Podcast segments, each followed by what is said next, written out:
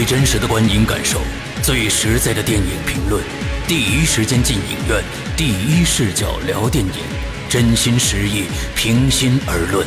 你现在收听到的是《观影风向标》。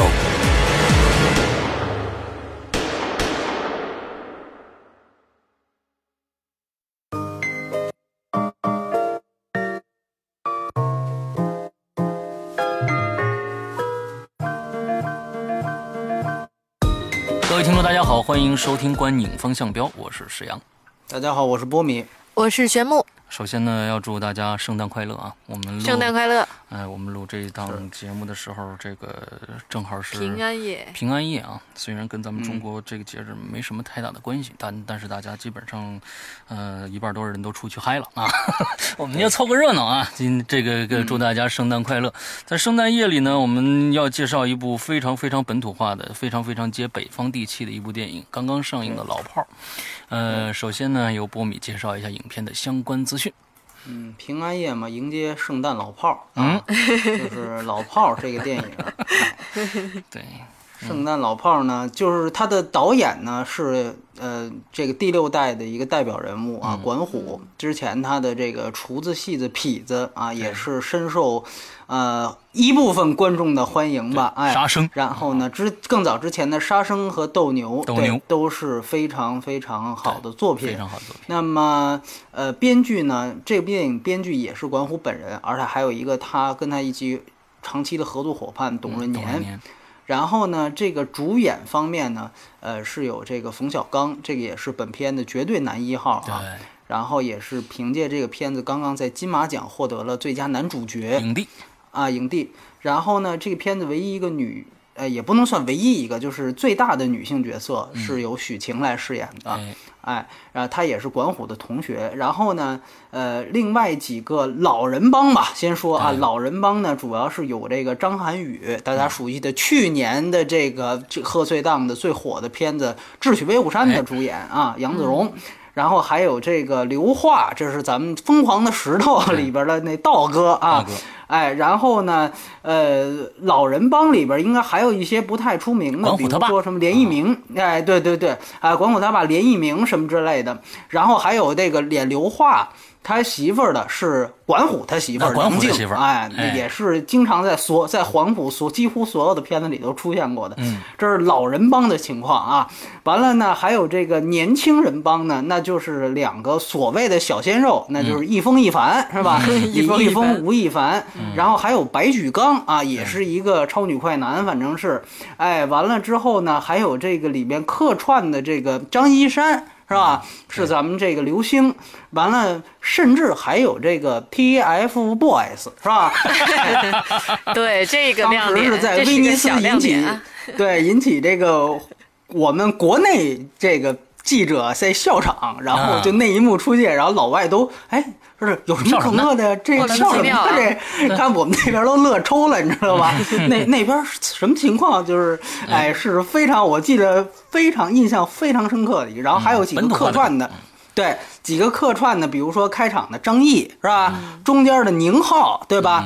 完了最后还有咱们这唐朝乐队的主创是吧？主唱对丁武对。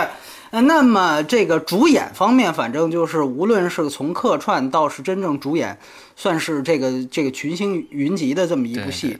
然后呢，这个片子的呃这个版本当然是二 D 版。然后呢，它的上映日期是今天，也就是平安夜这一天啊。然后它在九月九号是在威尼斯公映。那它当时是作为这届威尼斯电影节的闭幕片啊，当时在这个威尼斯电影节做的展映。然后这个片子，哎，片长要说一说了啊，片长要说一说，这个非常重点。号称这个片子呢，在这个大陆是有删减的，嗯，而且呢，现在如果大家去看豆瓣呢，它写的是大陆版是幺三七分钟，威尼斯是幺四零分钟。但是我告诉你，我特地回去查了一下，因为威尼斯版我威尼斯我去了，我查了一下当时印发的那个官方小册子，嗯，威尼斯版的小册子上写的老炮儿啊，这个时长是一百三十五分钟啊，一百三十五分钟。然后我两个版本也都看了，呃，龙标版还有威尼斯版，我目测是没有任何的删减的。哎啊，然后呢，我又和这个呃另外一位也是在威尼斯看过的人对了一下，因为之前有人传呢是删了那样有一个情节，呃，大家呃就是删了一个这个监视器的一个就装监视器的一个情节。实际上，如果看过两遍的话，你应该记得最后这个冯小刚骑车出去的时候是有一个从监视器那个视角，哎，照这冯小刚骑车出去，哎。当时呢是说有这样的一个镜头，是讲啊这监视器是怎么装上去的。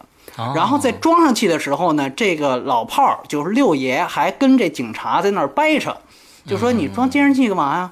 你监视我什么意思啊？对吧？我我我我们这个手法都很手法，你装它这装这玩意儿，就是反正是表现出来一个对这个监视器啊很抗拒的这么一个一个态度。嗯，哎，那一段呢，据说被拿掉了。啊，但是呢，呃，我相信这段是有的，但是它在威尼斯版也是没有出现的啊。我跟另我我非常害怕是我记忘了，所以我去跟另外一个人去聊，他说他也根本就不记得能看到这个，所以我们觉得这个应该就是，比如说有人可能跟导导演聊说你删了什么的时候，是他在毛片版本里面就就就就删掉的一个。片子一个镜头，还有另外一个段落呢，是是放在了怀疑他们在发行这个片子的时候，呃，做的一个删减片段的集锦。嗯，那个集锦里面也显示了一段，是讲张涵予这个角色，他开始不是进进去了吗？然后是六爷借钱管许晴借钱，把他想捞出来。那个片段是讲张涵予怎么进去的啊？是他那个喝了酒之后，人家查酒驾，他跟警察打起来了。啊，哎，呃，那么一个片段，大家可以在那个等于是 E P K 算是那样一个花絮当中去找到那一段，那一段也没有在威尼斯版里出现，所以所谓的删减情况啊，这个都是这个谣传，嗯啊，都是谣传。呃，这一块呢，我可能多说一句，是为什么说出开始说出现删减，是原因是。原因是因为啊，就是这是管虎亲自跟我们说的，嗯，说是因为我在威尼斯的时候，我我看完之后，我写了一篇文章，我说里边那个呃，冯小刚不是有一个就是在这个酒吧是吧？酒吧里边和这许晴的床戏嘛，哎，他等于那体位是后后入嘛，所以当时呢，我说可能他那那一部分是不是解读成这个就是他是后入嘛，所以我说那是可能是。就我们一般管那个广电总局啊，大家很很这个蔑称叫光 光腚总局，局是菊花的菊。哎，我说这个姿势其实很光腚总局。哎，完了之后呢，这个就是所以所以我说后来管虎炸我们，管虎后来就找到我们的领导，嗯，就说那篇文章呢让这个中宣部副部长看见了，啊，然后副部长呢请他喝茶。请他喝茶，就说你这个不行，你这个就得删。哎，完 完了之后呢？这些删删戏的这些谣传是因你而起的啊？呃，他是这么说的，但现在也没删啊，所以说我就把这段说出来。我觉得这个就是大家当一个笑谈吧。我觉得，因为毕竟你也没，当然当然没删也有没删的原因啊。这个。这里边呃有一个人很很关键，就是在这里边，如果施阳记得有一个那个呃六爷在那个他第一次飙车，他受不了了，所以他就就歇在路边上了。完了之后来了一警察，对，吐呢，来了一警察，那警察说您都多大岁数了还跟这儿？然后他还贫呢，说我什么二三环十三少什么的，十十二少，哎，对，那个警察呃的饰演者叫马原，嗯，哎。那个人也在那个《让子弹飞》里出现过，对，呃，所以很巧合，就是，呃，我们刚才其实之后会提到《老炮儿》这个电影呢，论它的粗口，论它的床戏，它应该算 R 级电影，对吧？这都无可争议的啊，应该也算是这几年来，也就是唯一一部和《让子弹飞》能跟它媲美的一部，论脏话、论尺度，对吧？能跟它相比的这么一部片子。哎，所以这两部电影它为什么能够最后一场不落的，一秒不差的，它能够完整的上映？对吧？这个我觉得也是，而这两个片子都有马原，所以大家可以去搜一下这个。记得，假如说听众们记得前一段时间说过关于他的一些传闻啊。对对对对对对，因为呃，关于让子弹飞过审的情节，之前是陈可辛跟我们记者说过，说很好奇那个片子怎么那么尺度大就过了。哎，后来说哦，听说啊，马原在里头啊，后来说是怎么着的？哦，后来我们说，所以呢，现在我们也很好奇，成为一个法宝了。啊，他一直都是法宝。你要知道那个兔侠那个片子，呃，这多了我就不提了。反正呢，大家有兴趣的可以去隐身的去去去去搜一下。对。目前来讲呢，就是这个情况啊，说的有点多。OK OK OK，我们给我们补充了非常多的信息啊。嗯嗯。那其实我们就开始了。那这个我们在上一期节目也跟大家说过，这部片子其实不需要啊来听我们的影评，大家可以直接去看了。那么就目前的这个排片情况来看呢，不是特别好，被某这个这个。什么史的那个片子啊，就是给啊压的非常的厉害啊。那个什么史的那个片子呢，呃，占了百分之四十的票这个排片，而我们的老炮呢只占了百分之二十。所以 啊，对，那这个对，所以就就希望大家呢赶紧去看我们的老炮。其实我也觉得老炮应该能抬起头来。不过今天老炮第一天上映到现在为止，我看票房有六千多万啊。对，人家人家那个某史的片子没有放就一亿了啊，你知道吧？大家想。就是这两个片子的首天票房呢，都是有这个片方的这个，就是说买票里头，对对对对对，据说是是有四千万是这个，所以都得从基本上第二天、第三天才能看出来这个真相，是吧？你知道吧？现在的片子首日都都有点不太算话啊，不单纯首日，其实首周末都没有什么真相。没错，没错，没错，对，所以呢，这个嗯。到时候看吧，对对对对对对。所以呢，呃，没看的朋友就可以到这儿打住了，先去看看完了再听接下来的节目。看了的，接着听下去，因为这必须是要剧剧透的，所以呃没办法啊。好，那我们来接接着啊，我们来评分。首先是剧情，波米多少分？是剧情，我是六点五，六点五啊，我是八分，我是七点五啊。那我最高我先说啊，是吧？呃。其实这个片子，呃，我看我已经刷了两遍了啊。那在上映之前就刷了两遍，但是我可以跟大家说这样的一句话：今天我的所有的评述可能都非常非常的，呃，怎么说呢？啊，非理性，我觉得特别感性。因为嗯，看了两遍老炮儿以后，我的感觉就是这部电影让我呃有很多年看了这么多年的国产电影啊，就是说呃这十年来。我觉得看老炮儿唯一一次让我觉得特别敞亮，这是第一个感觉，但是也让我觉得特别的憋屈。这这两种情绪交织在一起，形成了我对老炮儿的一个观点。可能我今天可能从从剧本层面上缺失什么，我说的可能并不多，但是我想把我最直观的感受交代给大家。其实，呃。从看完老炮儿以后，我在我的鬼影呃，当然不算广告了，在我的鬼影人间节目里边，我也经常提到这部电影。而且上一期的节目，我们我们做的主主题是关于朋友的，就是现在社会的一些朋友的话话题啊，又跟老炮儿联系在一起。那老炮儿讲述的这个时这个时代，我觉得是一个非常非常，呃，在我来看来是一个非常畸形的时代。在老炮儿年轻的时候。他们的那个那个时代也是非常非常混乱的，但是那个时候在老炮六爷的周围，他是有一个江湖的，他们可以立一个自己的规矩，凭着自己的规矩来活在这个世界上。哦，我可以平事儿。咱们从电影最开始，他凭的几件事儿：小偷你偷了东西了，你就你已经得手了，把人身份证你给我送回去。之后，哎，灯罩。抢了车了，他也要评个理。行，灯罩错在先，你你灯罩把人家灯罩砸了，那你错在先。但是你你城管扇他一巴掌，这个你城管没理。他一直在讨论一个规矩、一个道理的问题。而在他那个时代，他是有他是有他的江湖的。而到现在这个社会，连江湖都没有了，他的朋友全部都已经。变成了这个社会的一份子了，假如说闷三儿在最后说六爷不是因为癌症的话，我想这些朋友可能连来都不来，因为从最开始凑钱这事儿是大家就能看得出来，他们过去所谓的这些老兄弟、老炮们已经变得不是江湖人了，已经是社会人了。嗯嗯，所以之后又出现了新生代的混混。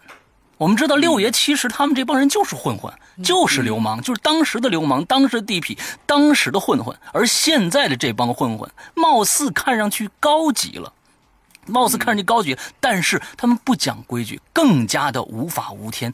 我我整个的在这部电影里面看到的就是过去那个时代，他们这些交情。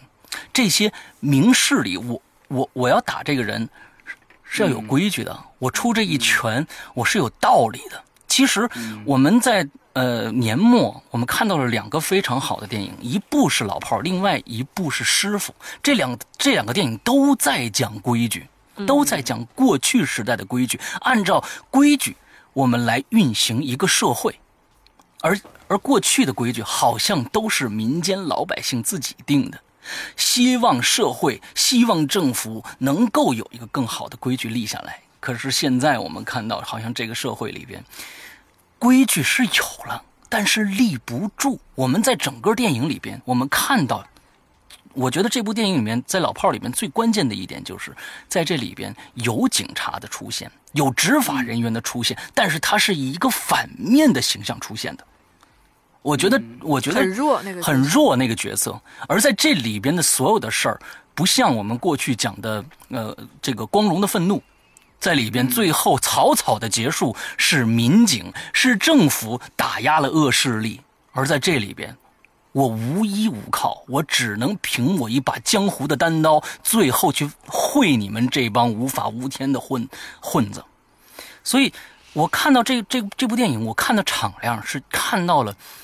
六爷这帮人，这帮江湖人，这帮懂规矩的江湖人那种义气，这种义气可能在现会现在社会上越来越少了。我们现在，呃，人与人之间的交往完全是基于一个完不信任的基础在交往。我在上期我在《鬼影人间》节目也跟大家说，我说，可能现在我们人与人之间交往，因为。经历的事情太多了，从啊从这个内战，再到抗日战争，再到内战，再到文化大革命，再到现在的经济大这个井喷式的经济的这种这种开发，我们人与人之间只能是互相的不信任基础，之后再去添砖，往上一点点摞砖，对这个人增加各种各样的认识，他跟。很多，比如说瑞士什么这些国家没有发生战乱的国家，它完完全全是完全不一样的。这些国家可能在一起，先是一个有很高的一个基信任基础，再往下拿砖。所以，这是我看到了这个片子到最后，我我我我特别郁闷，心情特别的压抑的一个最重要的感觉，就是现在在这个社会已经是一个亟待大家。拿出真诚来互相面对的一个时候了，要不然这个社会将会崩塌的。就是这一个一个一个互相没有信任基础的一个社会，那真的是往下发展是非常非常可怕的。所以，呃，看完这个片子，我想了很多，就像里边的鸵鸟一样。他跟他跟六爷是一样的，他被被关在一个非常漂亮的一个特别华丽的四合院里，没人每天没人管他，他在关关在那里边，所以到最后，鸵鸟跑出来了。冯小刚六爷在后面追他的时候，我当时热泪盈眶。我想，我想到了很多很多的情景，我甚至想到了，呃，阳光灿烂的日子里边啊，夏雨他们一帮哥们儿啊，骑着车唱着唱着小黄曲儿，那个时候是无，其实更加的无忧无虑。现在我们我们是我们在这个这个这个社会上，其实无忧无虑的生活，对大家来说，好像越来越变成了一种奢侈。所以，呃，我今天说的都是非常非常感性的，所以待会儿我们交给玄木和波米来说一些可能啊，呃，更加这个理性的一些东西啊。我就说到这儿啊，我非常非常喜欢《老炮儿》这部电影，希望大家都去支持。是，呃，这个但是呢，我觉得这部片子就是这个北方话基础啊有点严重，南方的朋友可能看着有点费劲。但是请大家放心，底下字幕都翻译了，那都翻译了，一些土话都给你大加括号翻译了，所以一样没有这个这个障碍啊。希望大家都去支持老炮儿啊。对，嗯，来，节目。好好好，这个一一听这释阳就是热血沸腾的这种评论啊，呃，真的，我看这个老炮儿呢，因为嗯，一开始这个片子的评价就真的是很好，就是一。他一一就是有这种点映场的时候，我有几个朋友当时去看了，就反响就挺好，因为尤其是北方人的反响会更好。这确实跟他本本本身的这种地域方言是有很大的关系的。但我觉得，就老炮值得特别值得肯定和就是真的说是值得进影院的一点，就是我看完老炮会有这种感觉，就是有一点很久没有说你看电影看完之后有一种你像。读了一本书的感觉，嗯就有一点像说它是一个文学作品。当然，我说的这个文学作品指的是一般啊，我们去读一本人物的这种为核心，也以某一个人物为核心的一个一个小说或者一个故事，它会很完整的塑造这个人方方面面的形象，嗯，呃，然后让你读完这本书的时候，你会对他产生好多的想象，然后。这个故事是怎么构建的？这个人物会长什么样？就看小说会有让你这种遐想，嗯，而读看完了这个老炮儿这个电影，他让我会有这种感觉，就是冯小刚六爷这个形象，他像来自一本挺完整的小说，嗯，然后他的塑造，他生活的这个时代背景，就真的让我回想起，比如啊，就说的在。过一点或者老一点，就比如说当时在学习的时候，你对一些人物，比如说像什么哈姆雷特、什么骆驼祥子，就那种，你是在一个时代背景下看到了一个小人物，而这个小人物又映射回了现有的这个时代背景，就这一点的感觉是比较强烈。我觉得这也是这个电影特别成功的地方，因为现在的中国电影市场上，可能真的很少能看到以这么大的一个视角和胸怀去看这个世界，而。切入点又是这么小的一个人物，这种作品真的挺难得的。而从内容本身来讲的话，我觉得其实核心它就讲了一个是规矩嘛，就是刚刚石阳提到的，就总是要有规矩，要讲规矩。其实某种程度上，我觉得他们讲的这个规矩，稍微你要提升一下，可以说是信仰。嗯，就是一代人的信仰，或者一个一个社会或者一个一个民族的信仰。那那个时候是有信仰的，而随着现在就是除了信仰这或者规矩之外，他还讲了一个事儿，就是这个信仰随着时代的变迁的一个变化和冲突。那这种冲突和人跟人之间的这种冲击，父子之间的、朋友之间的，就这个还是挺鲜明的。然后真的能挺打动我的，就像刚刚提到的那个鸵鸟，其实鸵鸟它本身。就像冯小刚的这个六爷这形象是一样的，他在四合院这个完全不属于他的环境下，冯小刚呢其实也已经时过境迁，已经活在了不属于他的时代下。那这种碰撞带来的这这种伤痛或者是矛盾冲突也好，就特别的鲜明。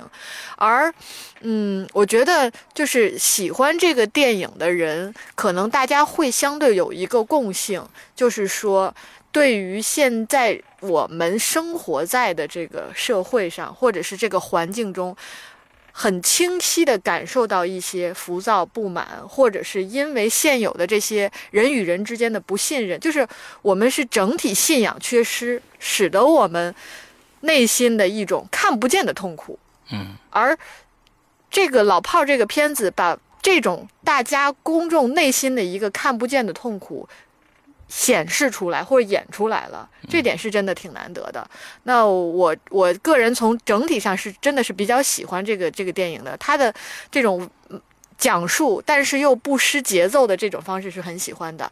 我有，但是我有一点啊，我觉得就是有有有探讨空间的是它的结尾。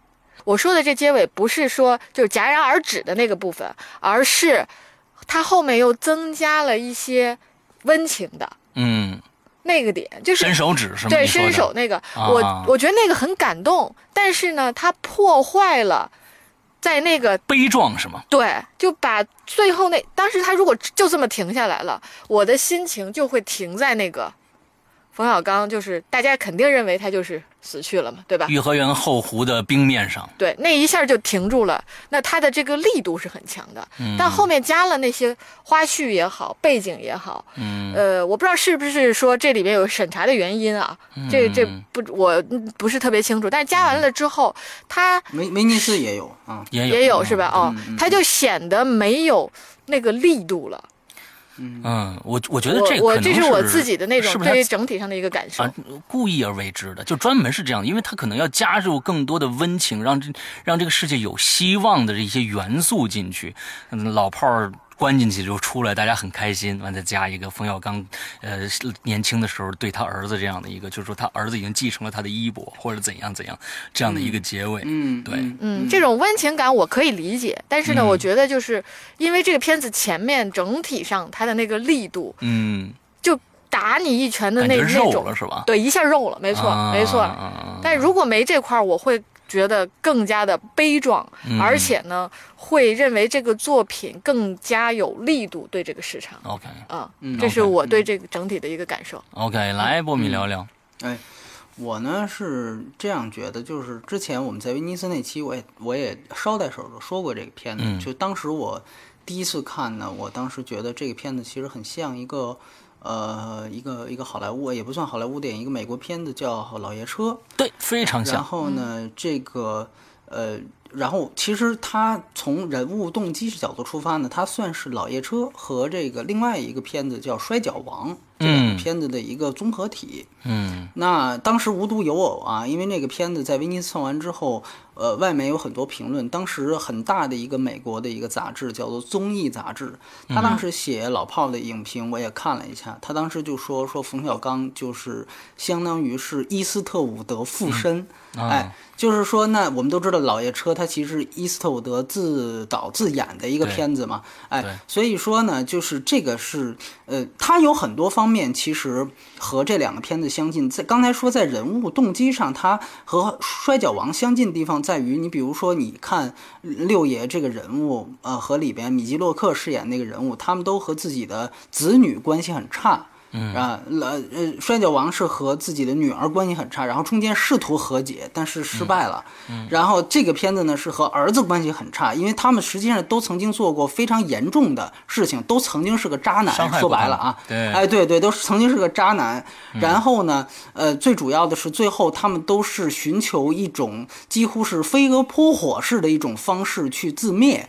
这种、这种毁灭呢，其实也源于他们就是一直以来的这个心脏病，就这是一个很现实的一个动机，就是而且都是屡次强调说你不能再做剧烈运动，但是最后他们因为种种原因，当然这个种种原因是不一样的，但是都因为种种原因，他们最后还是会不顾医嘱，也不顾家人的这个反对，最后就是来寻求这样的一个壮烈的东西。那嗯，与跟老爷车很像的地方是在于立场吧，我可能觉得，就从社会性上来讲，呃，就是六爷的定位，他实际上老爷车你会看到那个片子的主角，他实际上是一个。非常非常，呃，美国的是一种保守势力的一个代表人物，对他其实是一个种族主义者，在嗯老爷车里面。那这个片子里呢，其实因为他也是因为国情的不同，所以他说的没那么明白。你可以说他有一些隐隐性的排外特征，就是六爷这个角色。然后呢，开始也对年轻人是没有好感的。这个可能源于这个角色他自己跟子女的关系不好，也源于他对现在这世道看不惯，所以他对年轻人也是非常没有好感的。哎，这个跟老爷车都非常靠，所以说我说在社会层面，他很贴近老爷车，然后都是现在他处的这个社会呢，是一个道德沦丧的社会。但是你又不得不说，因为他之所以有这样的原因，因为有一个很重要的社会原因，是因为他在现在的社会地位已经变低了，他曾经辉煌过。啊，你像在《老爷车》里边，那是一个曾经在朝鲜战争当中，呃，这个为国拼杀的一个人，对吧？对那是曾经立下过战功的，获得过勋章的，现在也没人搭理他了，就是被社会落下了。那六爷他是曾经风光过的，对吧？而且史其中交代过，他其中有朋友，实际上是在这个对越自卫反击战当中也是立下过赫赫战功的。对，哎，等于他还是有这样的一个社会地位的落差。当然了，我们都说老爷车那个片子的事件是因为一辆豪车引起的，这个这老炮儿其实也是如此啊，只是车的品牌不太一样啊。嗯，而且我觉得更重要的一点，我们可以通过这两个影片去看到，就是说，呃，他们的背景立场，就是说，像米基洛克当时那个演员本身。那个演员，我们都知道，原来是非常红的好莱坞的一个一线的，也算是曾经的小鲜肉。他演过那个，我相信施洋这一代的男的男同胞都看过的一个片子，叫《爱你九州半》啊。呃，那是一个非常有名的情色电影的，他是男一号，他是男一号。单提这个干嘛呀？啊，对，老炮儿嘛，对吧？大家都在七街口逃过爱米基洛克，爱你九州半。啊，挺好，挺好，挺好。哎，我是想说，后来呢，这个这个人也是逐渐的，就是被被好莱坞淘汰了，因为我们知道好莱坞很快的就就不行了，然后逐渐就没落了，然后最后他真正没钱了，他自己也染上了很多不良嗜好，他就真的去打那个摔跤去了。嗯，就是他这个演员本身。然后后来是达伦·阿伦诺夫斯基看到他，觉得特别这个这个这个人物形象很那个很贴他，然后就就说服他半天，就让他回去演。果然最后他就算演出来，当时拿了金球奖影帝。呃，冯小刚其实你如果我们这么去想，他在接演老炮的时候，我觉得是他整个事业当中比较处于低谷的时候。我们分析看，其实我们知道他上两部导演作品，一部是《私人定制》，一部是一九四二。那私人定制其实是遭遇了整个冯小刚生涯口碑的一个最大的失败，对吧？这个我们也都骂过，对吧？我们是以骂私人定制起家的。第一部呃，对风向标第一期就是就是就是骂私人定制嘛，给了三三分嘛，对对对。然后呢，一九四二是遭遭遇了冯小刚票房上的最大失败，对那个片子华谊赔了一点五个亿啊，这个冯小刚之前票房成绩那么好，他接受不了。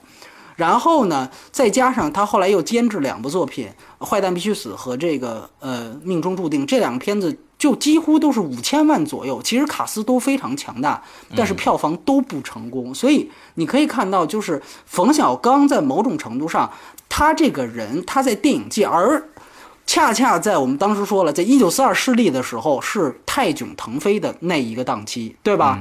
一下子。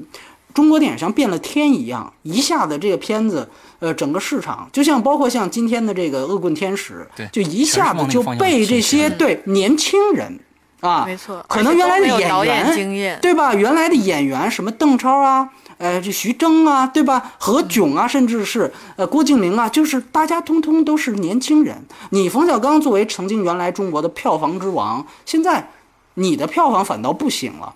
然后口碑好像也不太怎么样了，然后恰恰取代你的也都是年轻人。那我们想想这个时候，所以管虎我觉得他选冯小刚其实是很对的一点，不仅仅是因为冯小刚也是北京人，他也有很浓重的大院文化背景，和六爷呢有一些相似啊，尤其是地域上相似，熟悉那个时代，年龄段也合适。最主要的是现在这个境遇，境遇我觉得是最重要的。你如何体现一个人？他的这个境遇感，所以我为什么说米基洛克？米基洛克也是那个演员的境遇，当时就是那个样子。他也演过，他也打过摔跤，就不需要演，本色就可以了。嗯，那从另外一个社会层面来讲，其实你会发现，嗯，包括像，呃，很很巧，像伊斯特伍德，他也是伊斯特伍德的这个这个境遇其实很好，但是伊斯特伍德他是好莱坞的少数派，是在于伊斯特伍德是共和党，他是共和党非常非常有名的一个支持人。那共和党，我们知道，好莱坞大部分人是民主党派，所以他实际上伊斯特伍德在好莱坞其实是不太合群的。包括他拍这个好老爷车，其实拍的很好，但那年奥斯卡连提名都没给，其实就是因为它里面有隐形的这种。种族主义的倾向，对种族主义倾向里面，黑人是果然是反派，很穷的，很暴力的。这个，而且里边也没有出现一个正派的黑人。一般好莱坞剧作会讲究，为了避嫌，为了避免少数裔的攻击啊，我哪怕里面我有一个黑人的坏的，我还会再树立两个好的，对吧？我会做这样一平衡。他的戏没有。所以说，那个戏实际上是一个，这个其实是伊斯特伍德当时也是他根本就不用去这个去体验生活，他自己就是那个人物。某种情况下，他就是一个那种感觉，他觉得美国现在怎么了，对不对？怎么都是外外国人，怎么都是新移民，对吧？那种感觉你会发现他。我当时在我威尼斯的时候，我跟冯小刚，我们当时在聊，呃，在在聊那个片子。他当时我就问他，我说你自己的感叹。他当时跟我举了一个例子，他说在我们导演界也有。这种江山代有才人出，他用的词还比较好啊。他说的是江山代有才人出。他说他当时想到了其中在他们那个时候最红的一个导演叫滕文骥，他其实是滕华涛的父亲。对对对对对对，没错。他说当时那个我他们那个时候滕文骥是最火的一个导演，很多人都知道他拍过《黄河谣》啊，包括那个大陆版的《棋王》啊。他说，但是你看现在年轻观众，你在问。谁？滕文骥是谁？没人知道啊，根本就不认。所以他说，他说他觉得导演界也有这种被哎，我他虽然我觉得很好，他举的是滕文骥的例子，但是我想他为什么在说导演界呢？哎，我觉得他是一定是感触到这一点了。所以我觉得这个东西是很有意思。他跟呃摔跤王跟呃老爷车，当然我也想说，就是说如果这个片子没有那么多其他片子的影子。那他是不是会能够留的时间更长一点呢？这个我觉得也是，呃，然后我们也可以看到，这个可能是从结构上的。我很有意思，我当时跟管虎聊，我跟他说的是老爷车，他说呢，他觉得老爷车，呃，格局没有他这个大，这个倒确实是。但是呢，我是觉得这个大和小是不是真的要最后去套一个反腐的东西，它就大了呢？这个我觉得是待会儿我我想说的一点。然后呢，呃。这个是可能他呃自己他有很他很就是在里面表达出来的致敬也是有一些这种致敬，我相信更更具体更具体的细节，而且这种致敬我觉得更重要。比如说刚才你提到的这个呃老老炮叫这个小偷把身份证留下来，那个其实是小五里的情节，他呢。当时呢，在我跟他聊的时候，他忽然就提到小五，他说：“我希望让这个片在影史上留下来，是因为他说中国现在缺少啊，留得下来的一个历史，就是影，就是电影里的人物角色很少能留下。他说上一个他觉得就是小五。”嗯啊，所以我后来一想，哎，他为什么提小？我后来想，哎，果然开始那一幕，开始就是扔那个，对，扔那个钱包的时候，我一想，那个就是小五的一个致敬。他另外一个致敬其实更明显，就是呃，另外一个关于北京的电影叫做《本命年》，是谢飞导演，然后姜文主演的。其中《本命年》里最经典的一刻是这个姜文坐在这个车后后座，然后他非常失意，这个时候他戴上墨镜。然后眼泪从他的墨镜里流下来，啊，如果大家注意看的话，里面六爷其中有一幕，完完全全也是这样，所以但是这个是肯定是他。插一句啊，嗯，我我看这这两看了两遍，我总觉得那个地方的泪水是用特技加上去的。啊，对，我觉得反正你分不清楚嘛，里边里边什么样你也不知道。我觉得冯小刚让冯小刚哭，我觉得应该没多大问题。只不过呢，我觉得可能是导演最后有意而为之的。本像你说本向本命年致敬的时候，我一定要给他来一滴泪水，是用特技加上去的泪水，我看着很像啊啊。其实我是觉得这大家可以讨论，我是觉得。这个片子呢，就是说，无论它和呃摔跤王也好，老爷车也好，呃有多像，它实际上有一部分本土化，我们都是能够看到做的非常具体的，而且都做的非常贴近时下。就是甚至我们说它其实它有拥有一些时评的部分，都很像贾樟柯的电影啊。就是你比如说像呃刚才我们提删减那段说的那个。啊，三环二三环三环十二少是吧？三环十二少。嗯，这个北京原来是有二环十三少，对对对对对，是是有这么一个说法。对的对的。而且呢，北京这个飙车族呢，就是说所谓他们那个超跑的那个那个东西，确实里面是有很多官二代跟富二代。嗯啊，最大家最熟知的是李天一。对吧？里面好像也影射他了啊！哎，是是，就是说，呃，除了李天一，包括我们说那个红色法拉利，对吧？这里面算一个重要的道具，红色法拉利。所以这个很多人也联想到那个宝福寺车祸案。我觉得其实都是有的啊，这些东西其实都有的，只是说呢，他没有具体化的说说他是某个人。这个也对你如果太具体了，这个就就不太好了。所以说，这个我觉得，但是我相信他。只要一说这个事儿，哎，大家一想最近这几年社会上发生什么，包括这个这个高层上发生什么，这个大家一想，其实就都不用他点出来。嗯，所以我个人觉得，哎，所以我觉得呢，就是这个是他这个片子挺挺大的一个特点。其实如果说优点，在我看来，这个片子，呃，就像管虎他自己说的，他在大部分的时间是以人物为主的，是以文人物为主的。这个片子并不是在呃在前边呃三分之二基基本上并不是在叙述一个多有特别大呃故事悬念的一个故事，嗯，而是是在说一个人。对，其其实呢。而但是他在说这个人的时候，你会看到啊，管虎他这个导演，他作为一个创作者，情绪特别饱满。没错，这个片子你会翻到发现他其实情绪特别饱满。我这里我想提到管虎的另外一部电影叫做《上车走吧》，啊，那个电影是他非常呃两千年的一部电影，当时主演是还没有红的黄渤，以及现在已经不能提的高虎啊，这两个人呢啊主演的。他讲的呢是两个从山东来的这个这个打工者，然后因为就是他民工的这个御用班底，当时拍的吧？哎，对，就是因为我们知道当时他那个对，当时他那个那个黄渤他就是山东人嘛，对吧？对对对，哎，他们两个人呢，就是呃来到北京开小巴车，那个片子当时的口碑也很好，也很高。呃，我觉得那个片子如果大家有机会可以在喜欢老炮儿的话，可以回去看一看。他几乎可以和老炮儿形成互文关系，因为那个片子讲的恰恰是北京人不太好的一面。哦，那个片子讲的是管虎这个导演很很有意思。我再多说一句，管虎这个导演是土生土长的北京人，他出生在北京，也生长在北京，但是他的祖籍是山东人。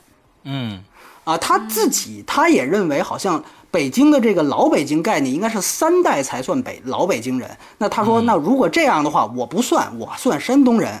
所以呢，他的这个特殊的这个情况，其实导致了他其实可以某种程度上，他有辩证的一个看法，在他的片子里面，上车走吧讲的其实就是北京人里面不太好的那一面，就比如说，当然我相信，呃，这个不不仅仅是北京人的问题，很多大城市现在都出现，比如说排外啊，嗯，还有一部分人。一部分鸡贼呀，然后在这个竞争过程当中使坏呀，哎，包括他们开小巴车嘛。因为我相信施洋来北京比较早，你应该对原来北京这个小巴车的后排大座太对了。后排大座嘛，车门上都挂着一个人，一直。对你一看那个片子，你就会想起那个时代的北京，就是那种特别野蛮的那 那种那种时时时代，而且他们之间就斗气儿，你明白？因为小巴车说句实话，没有统一管理。他就是沿着这个大巴的那个路线，它只是沿着它开而已，但其实根本跟它不是一系统，所以经常抢活啊，别互相别呀，甚至不顾，哎，里边全都有，包括互相举报，你不是火吗？哎，我就举报你，完了之后我把你那车刹车线剪了啊，就干这种事儿。嗯，这个其实作为我个人来讲，我觉得当时看的时候是很贴切的，而且呢，呃，你看，你像我虽然没接触到开小巴，但是我接触过很多原来北京卖盗版。叠的就是那个样子，你知道吧？就是属于那个，你不是卖的便宜吗？新街口你不卖便宜吗？我操，我就我就给你举报了。哎，第二天《法制晚报》就来了，哗就大几个大车就把碟运走了。完了，我说，哎，你知道那家？哎，我说那家你知道被抄了吗？然后说我们举报的。操他妈，谁让他他妈的啊？他妈卖的低，怎么砸样呢？什么这这种？哎，我就想呀，这个这个。按说这种恶性竞争的每个地儿都有，但是呢，假设他恰恰是，比如说举报的那家呢，他是北京人，然后被举报那家是外地人，这可能就会解读出不同的意思来。嗯嗯。所以说呢，呃，上车走吧，他其实是讲北京的另外一面，然后最后我不剧透了，然后大家可以去看一看。但是那个片子的手法。就太烂了，就是说他那个，你刚才提到电视剧班底，其实说的特别对，他那片子完全是电视电影化，啊，就是这个手法让我看的简直是就惨不忍睹的样，而且很多人物矛盾，你明显一看，哦，管虎是想这个意思，但是表达的也太次了，就是说我已经知道管虎拍过这么多片子，我回去看，哦，我知道你这儿要表达什么，但是如果不知道或者我去除这一部分对你的。啊，这个关注的话，我会觉得你这块交交代的太糙了，太次了。所以，其实关于人物以及剧情以及矛盾的展开性，这是管虎的一贯问题。但是呢，我想说，回到老炮，老炮在他的片子里面，在这一部分缺点，他已经算控制的比较好的了。嗯，我觉得他控制最好的是杀生。然后其次就是这一部，相比他的除戏痞啊那些，就最后就飞了，你知道吧？就是那些片子，所以我个人觉得，就是其实你会发现这个片子很多层面，如果你了解管虎，或者说你看电影不多，那很很多的话，你会发现他其实还有他之前很多片子的影子，你跟它对照去看会比较有意思。但是另外一方面，对不起，说的稍微长一点，我想说这个片子。因为施洋当时用情绪很饱满的话所说了这个片，但我想说从剧作方面啊，这个片子在我看来后半部分，尤其后三分之一还是有点飞。这个呃反腐的段落，在我看来其实是一个我比较不能接受的东西啊，在我看来是一个败笔啊。这个一方面是在结构上，我觉得这个片子它前半部分刚才说到是以人物为中心的，它的张力在哪儿？它张力在两代人的撕扯。就刚才我们提到的年轻人和老年人的对撞，那么这个片子一直是以围绕着那个他儿子划车这个事儿，李易峰划车这个事儿，到最后第二次两个人两拨人在停车场交涉约架，那按说我想的是约架之后两个人在颐和园后湖打一架，这个戏如果结束，非不仅非常完整，而且故事闭合，这个情绪的整个饱满，最后的宣泄，最后的悲壮。都会非常非常棒，嗯，如果结束在这儿，这是一部几乎可以说是无懈可击作品。但是他在这个第二次约架之后，中间出来了一个这个所谓对账单的事儿。然后这个片子忽然一下子就变成了一个反关系了东西，对的，跟年轻一代没关系了。所以我个人觉得，而且在这之后，他开始与两个小鲜肉和解，一峰一凡，哎，呃，跟他儿子这个和解，然后这个还 OK，主要是跟吴亦凡那个角色和解，等于前面两代人这个火花，这个撕扯的这个驱动力就没有碰撞就对了。那么他怎么办？他为了维持这个片子情绪的饱满，他只能增强，开始增强悬疑性。这是我第二次看的时候，我发现他这个很多很大的特点，就是他后面反腐那段，你记得许晴开始就扔了那个纸团嗯，然后，但他没解释，当时他就没有解释。这个时候我注意到旁边有两三个那种特爱说话的那种观众啊，就说：“哎，扔那纸团什么意思啊？哎，这怎么回事？这儿，哎，就是。”但是你看那个电影根本在在开始就没有说，这个时候你会发现他开始使用悬疑悬疑片的手段，然后开始先挨打，先不分青红皂白的把他们家给砸了，然后观众这个时候不再是对人物有同情或者愤怒或者什么，观众只是开始悬疑嘛，开始奇怪，哎，他为什么被砸了？这个八个死的时候，其实观众我相信那个时候也不是愤怒，而是觉得，对呀，这也不是图财，那为什么？所以这个其实都是悬疑片的拍摄手法。我先不告诉你是为什么，我把动机先隐去，然后我先承担一个，先交交代一个结果。所以这再从这儿开始，这个片子一下子影片类型就转了，它转向了。所以呢，它有点像，比如说小五拍着拍着，中间忽然变成追捕的感觉啊，中间这个，呃，这个钱包丢了，我们开始根据这个钱包开始追追踪，怎么怎么样？它其实在我看来，对于影片的这个统一性是有破坏的，而且最主要的，我觉得是，如果你建立了一个悬疑性，啊，那么你就必须让这个片子要建立一个事件逻辑。你之前是以人物为中心，你其实不需要建立事件逻辑。而这个事件逻辑这个事儿，恰恰就是管虎最不擅长的东西。其实原来啊，这个片子开始的片段，大家刚才跟施阳说的，它就是一个戏果，完了之后划了人车，完了就查价，对吧？对，就是很简单的事儿。但中间后来一旦有了什么瑞士银行啊，什么资金转移啊，南方大官啊，他就得考虑到这个剧情的严谨性了。那么在这个时候，我觉得他其实，当然了，就像除夕比，我现在这次看除夕比，好像呃豆瓣现在还七点多分。我觉得很多人他不在乎这个剧情的脑残，那我觉得我能理解他们。那老炮呢，其实比除夕比要好很多。我相信也有更多的人不太在乎它的不合理，但是客观的说啊，他还是有问题的。就是说，你比如说，第一，你这退账单这么重要的东西，怎么可能说放在一个孩子手里？对吧？而且后面你交代了这个赵叔，其实他根本对于吴亦凡，他实际上是一个操控状态。这个孩子他自己几乎是没有办法去去决定他自己的生活的。那这个对账单不可能说和这十万元去能放在一个袋子里边，而十万元对于那个富二代来讲，我相信不算什么，但对账单是一个毁灭性的证据。就这个，所以他做了，他没有交代这个女的怎么偷出来的，但是你这个设定本身就会让人毁。二就是说，您再比如说，比如说那个中纪委，他最后寄了一封信。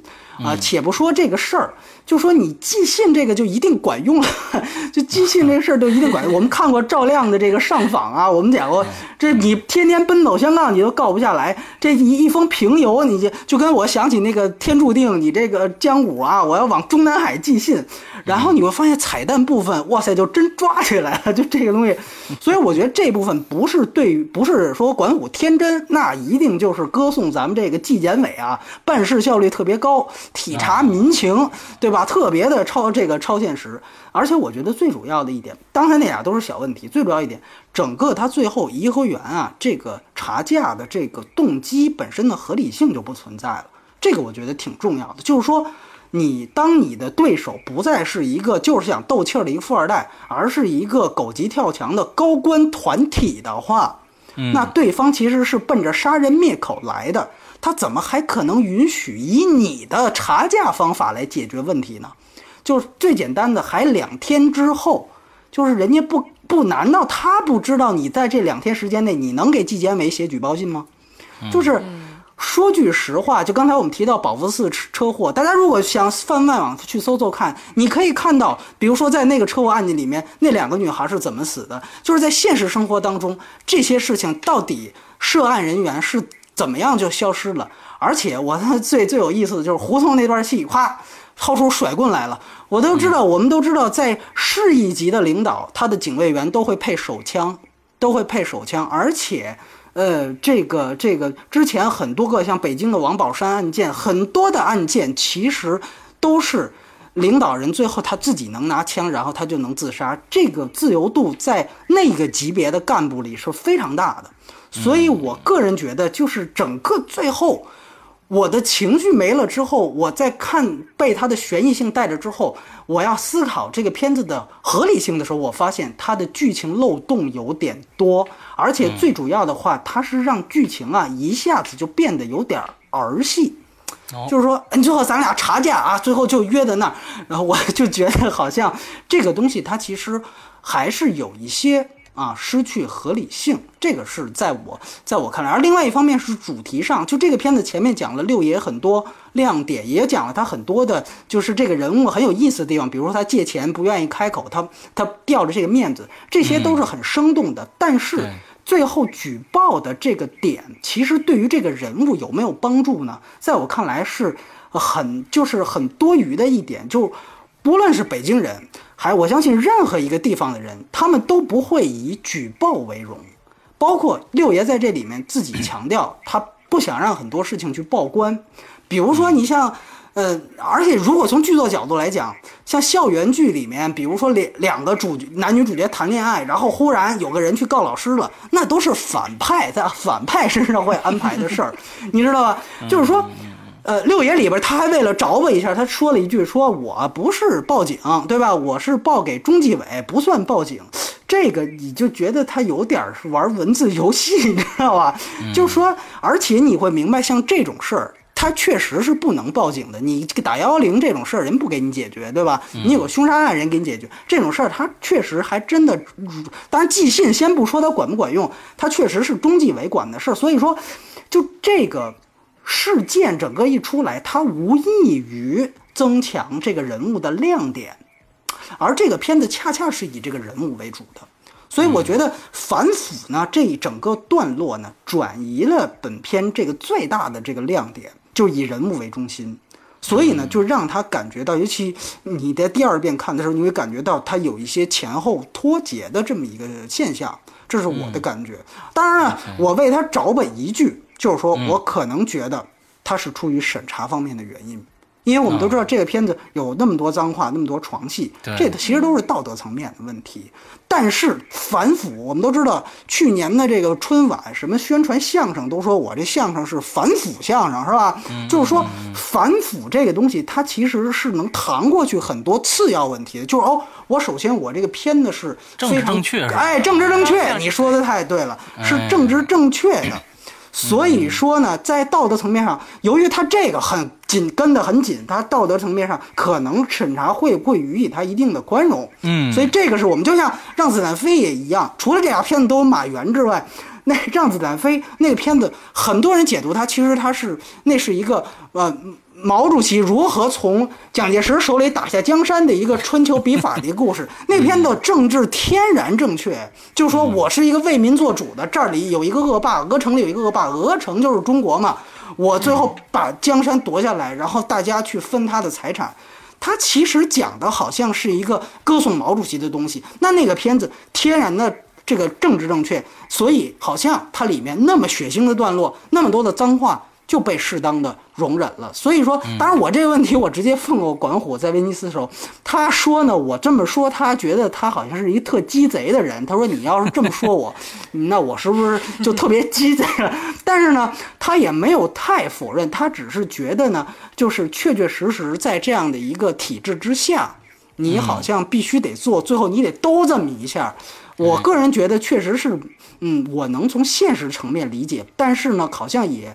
由于这种投机性呢，也阻碍了这个片子能够走的，就是留得更深吧。我我或者这么讲，因为我个人觉得，无论是北京人还是所有地区的人，像六爷这种角色，在我看来，他飞蛾扑火的时候的那种悲壮，本身应该是带有反体制性的，或者起码是跟体制无关的，就像摔跤王一样。就是，所以施阳刚才你提到的这个问题，你当时觉得他用单刀赴会，对吧？一把单刀，这个我觉得其实，但是你会去想，如果那封检举信真正起作用的话，他其实不用单刀，好像纪检委也能收拾了那帮人，是吧？你就会觉得，如果你是情绪被他感感动到了，你不考虑，你忽略它，这没问题。但如果你考虑这些问题，你会觉得，嗯，它其实并不是一个特别决绝，或者说它本身还是有。体制的依附性的，所以在这样一个情况下，我个人觉得这个反腐，我个人觉得是这个片子一个很大的。遗憾吧，我先说这么多，也说挺多的，对对，是说挺多的，嗯，呃，我们都但是说的都非常好，我给我们脑补了很多的东西，给我们介绍了两部电影，大家可以去去看一下，一个是《老爷车》，另外一个是《摔跤王》，对，《摔跤王》，还有一个上上车走吧，上车上车，哎，三部电影啊，三部电影大家可以去查一下。好，我们接着来聊一聊这个这个表演啊，表演波米多少分？呃，你先说你多少分呗？我七点五。啊，是呃，玄牧呢？我七点五啊，我是七分。对，来来，玄牧先来，来。嗯，来谈到这个表演呢，其实大家都知道的是，冯小刚已经凭着这部影片拿到影帝了嘛。对。然后，其实他真的是把这角色演活了，就是说，是他的这个表演一步步的塑造了这这部影片，塑造了老炮儿。的形象，因为其实对我来说，因为“老炮儿”这个词儿啊，我最早听到的时候，我其实问过我们当时的这个这个北京的同事，我对这词儿并不是特别知道的。虽然我是北方人，但是“老炮儿”这词儿其实。真正是很北、很北京的一个词儿。嗯，我都知道你问的是谁啊？然后，好吧，对，咱圈子小啊。然后那个、那个，呃，这这个词儿的理解啊，他虽然解释完了，我并我的脑子里是没有一个很具象的哦，北京老炮儿是什么样的？嗯，真没有，因为毕竟没有生活在北京。但是看完这个片子，我知道哦，原来这是这就是老炮儿。嗯，就他很好的阐释了，用他的表演，用这个剧情人物，就是一点一点细节去塑造出了老炮儿是怎么样的，一个典型性的形象。我觉得，所以冯小刚他的表演真的是没得说，而我这这个分数其实更多的都是给他的。嗯嗯，然后提到影片里边的其他人啊，其实说到其他人，刚刚说到了嘛，有这个。一凡，一凡，一风一凡啊！对，然后还有这个 TFBOYS，TFBOYS 咱就不提了。对，我提他们的原因，其实你们不觉得？就说老白举纲，白举纲啊啊，白举纲。你不知道？你看《老炮儿》这个电影的很核心的一个主旨，是在讲时代变迁，讲规矩，讲我们要守原则，就是老的过去了，新的来了。就是他用这些新人呢，我觉得啊，一方面。是为了应和这个主题，嗯，对吧？有新有旧，但是另外一方面，其实仔细想，他也是对于现代的妥协，嗯，哎就是是对？吗？就是他的这种妥协本身，虽然我影片主张的，或者是我内心最坚定的，就是我不妥协，我就是要怎么样怎么样的。嗯，但但是还有他选择的人，你看这这年轻人，就你 TFBOYS 这就是一笑点嘛，对吧？嗯我们根本就谈不上表演可言，就完全连剧情为什么要安排他在放在那儿都不理解，是这么个招，对你知道？这个，我觉得把这些角色，因为这几个易峰、一凡加 TFBOYS 这这三个大角色，三个角色啊，在里边的选择作为 casting 进来，那它本身就是一种妥协，就是为了票房市场的。嗯，对对吧？要不然他完全可以选别人的。中嗯国虽然现在演员就是断代比较严重，但不至于严重到选不出来，对嗯，对对。吧？这个这一点，我觉得其实是，嗯，反正可以思考一下，就是在市场，他在这个市场的这个状态下，既有自己的坚持，又不得不妥协。嗯，嗯，这个妥协是很清楚的，也看得到的。而谈到他们这几个人的表演的话，嗯，我觉得吴亦凡的表演我是认可的。嗯，嗯。就起码他是他的表演和他的性格特点，在这个角色的塑造上，他没有我我自己认为是没有减分的。你要说加分说不上，但是我不觉得说他有有太大的问题。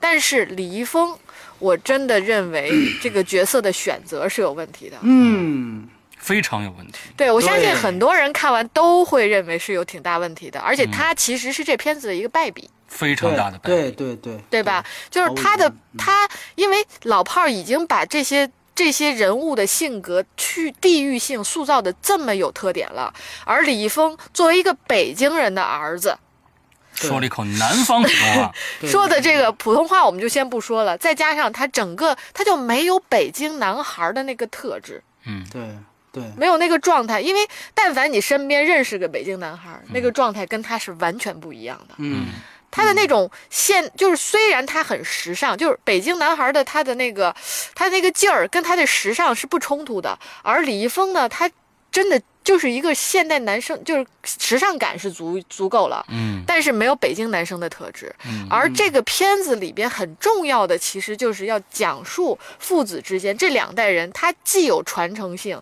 又有冲突性，嗯。而在这里边冲突太就很大，大家都看得到，但是他那个传承就很怎么像都，不像他儿子是吧？对 对对，很生硬，就所以这不只是个真的颜值上不能传承，是这个啊。啊，对各方面都冯小刚只能怒喊我是你爸爸，但是他肯定不是他儿子。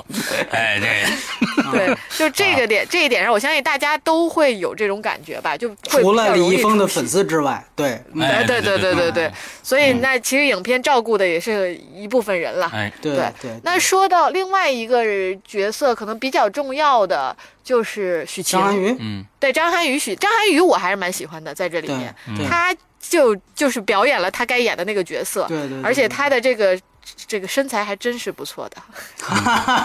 那是绝对的。就是说，呃，只 两场看两场，只要他一脱，我全部人惊呼，不管男与女啊，全部我靠，都是这种，你知道吗？我操，都是这种，你知道吗？太牛逼了。对对，他身啊材真不错，而且表演的也确实到位，他也演出了北京这个老炮儿的感觉。嗯只是他跟冯小刚的那个风格不一样，嗯但是他们这种兄弟之间的这种情分，他是演出来了。嗯。而许晴，我不是特别认同，嗯。我觉得他有点在，就是他是在演。哎，嗯嗯嗯嗯。嗯，对。这是给我的感觉，他没有把这里边这个，其实这个女女生的这个角色，给她原有的设定是很很有亮点的一个角色，就他跟冯小刚之间的这种关系。对，许然后许晴作为一个北京人，居然演的让我感觉不像北京人，这我哎，没错觉得也，是，我有这感，我也有这感觉。也是一个也是一挺不容易的，我觉得也挺难为他的啊，就是。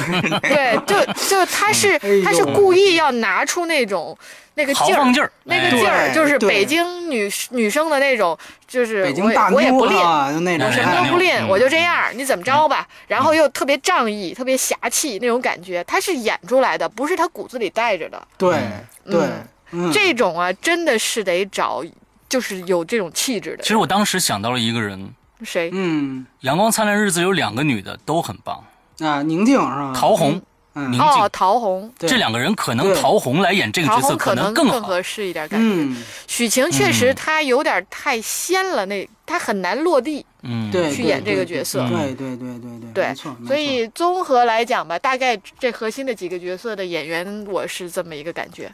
嗯啊，我我几我我我我几乎没有什么可说的了。我觉得今天啊，这个呃，今天玄牧发挥超好，你知道？谢谢。呃，我觉得这真的是没有没有什么可说的了。在我这儿想想说的一句呢，就是当时我看第一遍的时候，呃，李易峰呃呃，就是已经痛恨到极极致了，就是他毁了一部电影。我在想为什么要挑这个人？那一想啊，他的粉丝多，那也不能因为粉丝毁了一部电影啊，这真的是差一点就毁了这部电影。那我当时在想。你们嗯摆了一个人，为什么不用呢？就让他演了五分钟。嗯张一山，对啊，对，就算张一山演这个角色，为张一山也是为什么不行呢？因为票房号召力已经不行了。哎，对，刘星，你想想演这个就就他就肯定不行。这就妥协嘛哎。但是假如说张一山演的话，这个戏绝对出彩，因为他那个劲儿，你看这瘦不拉几的，反正也不像什么好人。完了之后呢，你让他第一第一面怂尖儿你看着椅子样是吧？他本哎对对对对对，这词儿。没错，没错，他就是那样。他去，呃，他去管人家蜜之后，他划别人车，他都干得出来。你一看他样，他就干得出来。之后他在一个一反正，哎哎，这个跟父亲这个，他是整整个戏剧张力也有了，落差也能出来。为什么不用张一山呢？我当时在想对，哎，我就补这么一，我就补这么一句，剩下的我跟跟呃玄牧的差不多。嗯，哎来，波米，确实是这样。而且呢，说起表演，大家都提到冯小刚这个这次是导演变影帝啊。其实我觉得，呃，在我看来啊，我看了这么多关于北京的电影，除了特别有名的《杨灿》之外，如果我想说有一个所谓的北京三部曲，专门是讲这三十年改革开放之后北京的变化的话，我觉得如果挑三部，我会选择的三部电影加上老炮儿，另外两部都是导演演的，一个是刚才提到的这个呃姜文演的这个《本命年》，本命年哎，还有一个是可能呃不太有名的一个片子，叫做《北京你走》。他的导演是张暖心，是第四代的一个非常有名的女导演。她的主演是王全安，现在也是不能提了啊，敏感词。对对对对对，哎，这倒霉催的都是演完这都不能提了。完了之后呢，哎，这个我觉得，所以就是姜文演的《本命年》，王全安演的这个《北京你早》和这个、这个冯小刚演的这个老炮儿，对我觉得都是导演啊主做主演，然后我觉得恰恰是三部关于北京最具象的，另外两个是上世纪八十八九十年代的电影。刚才我提到管虎的那个《上车走吧》，它其实就有非常强的北京泥早的痕迹。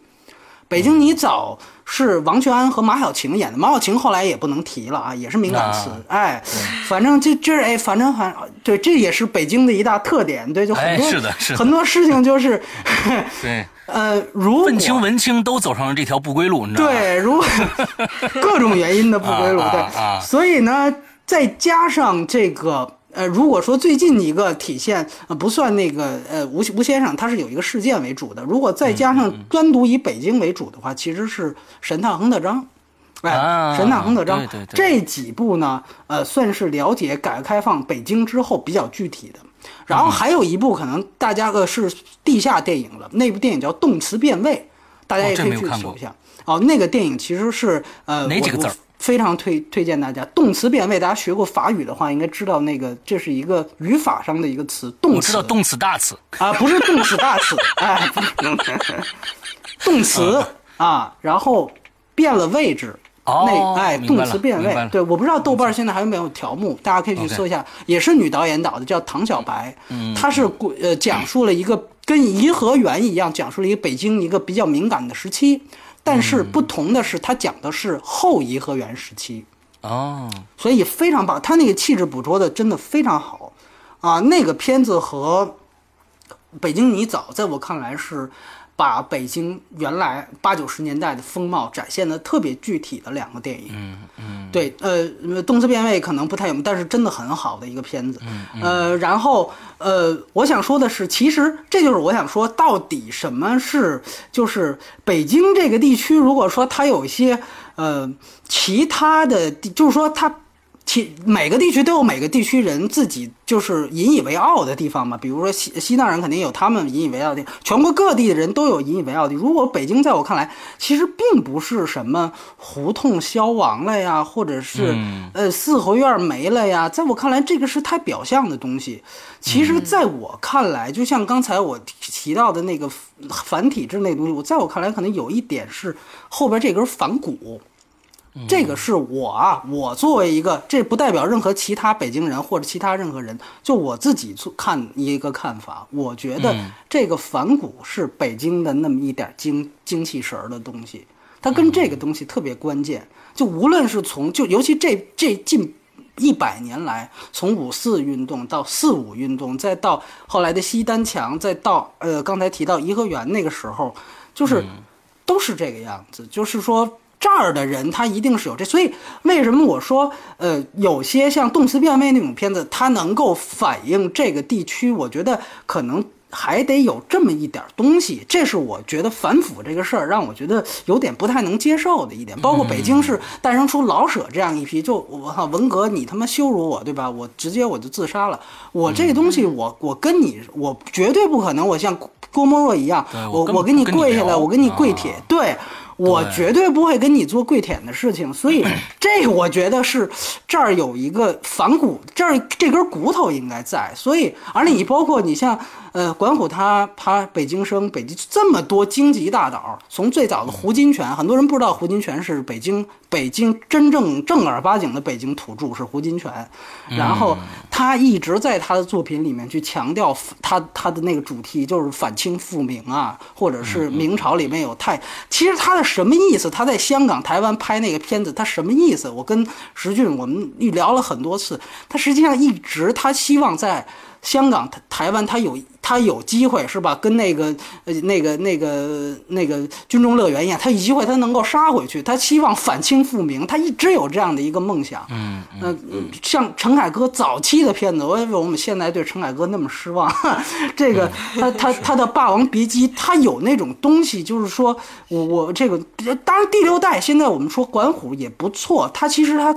上车走吧，可能那个展现的社会层面更多一些，还有包括像拍《人山人海》那个蔡尚君，嗯嗯，那个他自己跟我说他是原来金水桥六壮士，包括我们上期聊的这个徐浩峰，徐浩峰啊，这也是北京他的在师傅里面借古讽今啊，他说我们现在的人就还是那期聊的吗？我们现在的人精神面貌为什么不对了？因为你没有底气，你为什么没有底气？你的成功是从何而来？对吧？所以你会看到这些导演，他有唯独可能稍微世俗化一些的人，可能就是冯小刚。他作为导演，他们那一批，他呀，包括电视剧领域的赵宝刚啊，包括他提到的那个滕滕文纪的儿子滕华涛，他们是那种就是不太去沾这种边的。所以你看，学院派不太认不太认认可他们这几位。所以说，说到冯小刚，刚才提到他像的地方。其实当时看完第一遍，我也说他有不像六爷的地方在哪儿，就是说他虽然失落，但他并不穷。嗯，就是冯小刚本身，你再怎么说他并不贫穷，这个是他跟这个人物当中的一个一个一个落差感。当然呢，我觉得，所以这个就需要，其实这个还是需要去演的。然后呢，呃，之前我记得我提过，呃，包括应该师洋看过，就是王朔导演那部。我是你爸爸，对吧？对，啊，那个其实他的电影片名叫《爸爸》或者叫《冤家父子》。我是你爸爸是那个小说，小说的名字。哎，小说的名字。对，那个片子里边啊，冯小刚，大家如果看过，冯小刚就是演的一个儿子的父亲，而且也是帮他儿子扛事儿。嗯，最后也是父子关系破裂，最后但又是最后又，他最后两个人再怎么不说话，那个亲情还是透出来了。所以最后他也有一个和解，所以当然那个片子中间，王朔他那是玩票的片子，所以中间拍特别飞，还各种致敬什么什么发条城什么，我就不提了。但是本身他这个亲情内核，你会看到冯小刚是从《我是你爸爸》那一会儿，哎，看拿过来的这个，所以我个人感觉他可能身份地位上可能还是有一点，呃，他并不是最，就是说到底他不是一个专业演员，但是他可能还是因为原来处理过这样的角色，所以说还有这样的一个经验在，对。像李易峰、李吴亦凡，这个你们刚才都说过了，我就是比较比较同意的。就尤其那个李易峰那个后鼻音那个问题，真的是，哎呀，哎，刚才你提到张一山，其实我后来当时有朋友也跟我说，他说觉得那个李易峰那个角色找张，如果不吸毒啊，这又是一敏感词，张默，张默来演，当时也想他了，哎，所以就还是那句话，并不是说非得北京人才能演这片子，并不是。张默也不是北京人，宁静也不是北京人，陶虹也不是北京，对。但是而许晴恰恰是对吧？但你起码你得像，或者说你得做。我们讲电影，你跟角色有形似和神似。李易峰最就毁灭级的是，无论是形似还是神似都不似，对，都不是。就是你说这个后鼻音这个问题是形似问题。神似问题其实是一个功课和一个一个体验生活，一个更深层次，你跟这个人物产生共鸣的一个问题。嗯，对，这个我觉得，我给大家举一个例子。当时我们在威尼斯跟那个谁聊，因为那是一个群访，冯小刚坐在李易峰旁边，旁边还有那个那个那个呃许晴，好几个演员。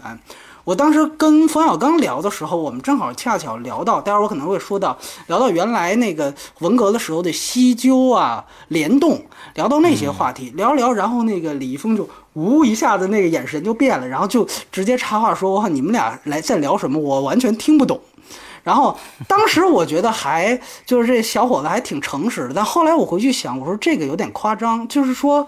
因为我们当时为什么要聊到西纠联动？因为这个其实是六爷的前史，很可能是他的一个前史，可以是一个人物小传。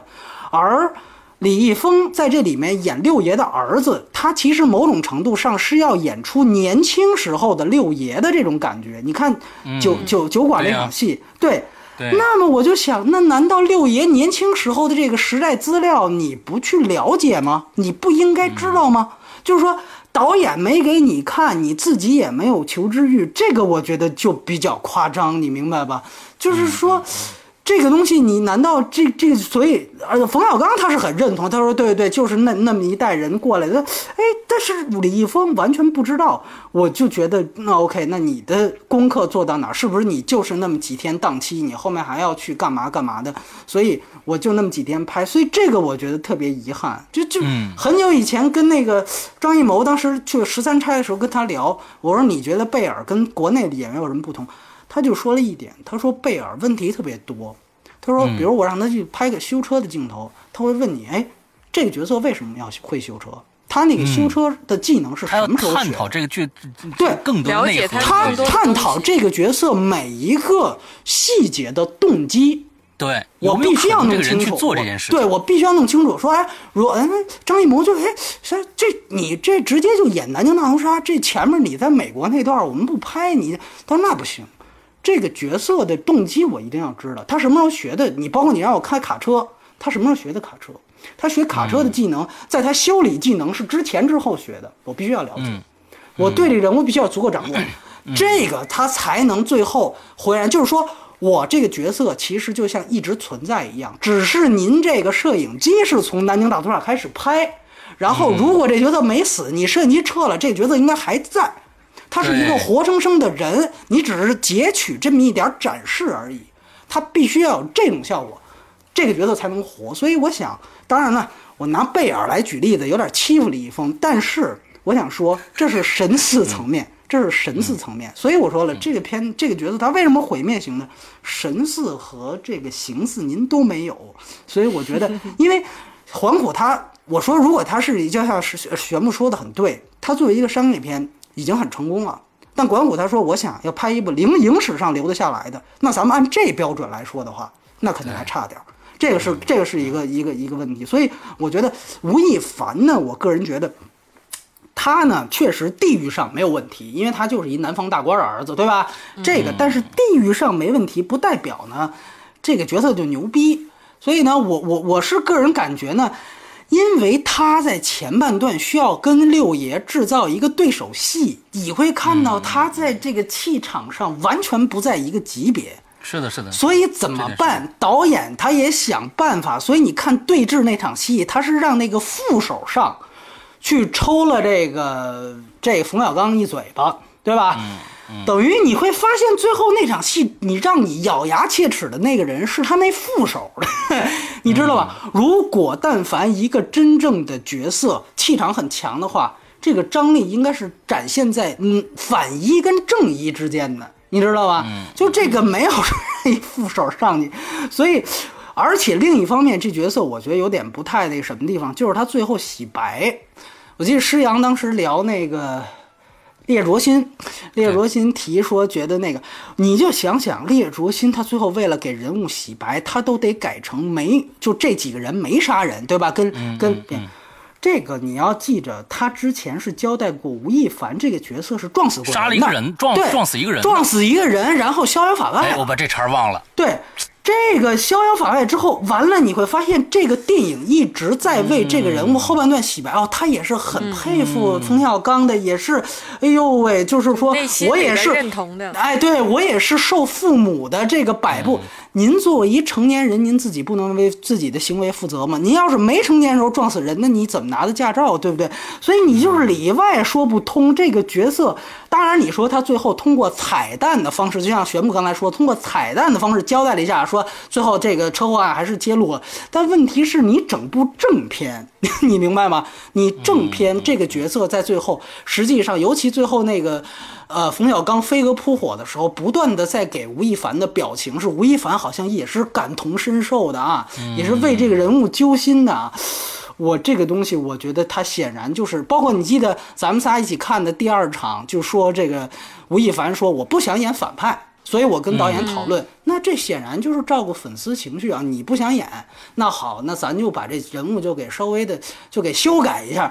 这个我觉得如果要有这种情况发生，还是那句话，商业性没问题，为了票房没问题，但如果你因为这个事儿影响了剧本本身。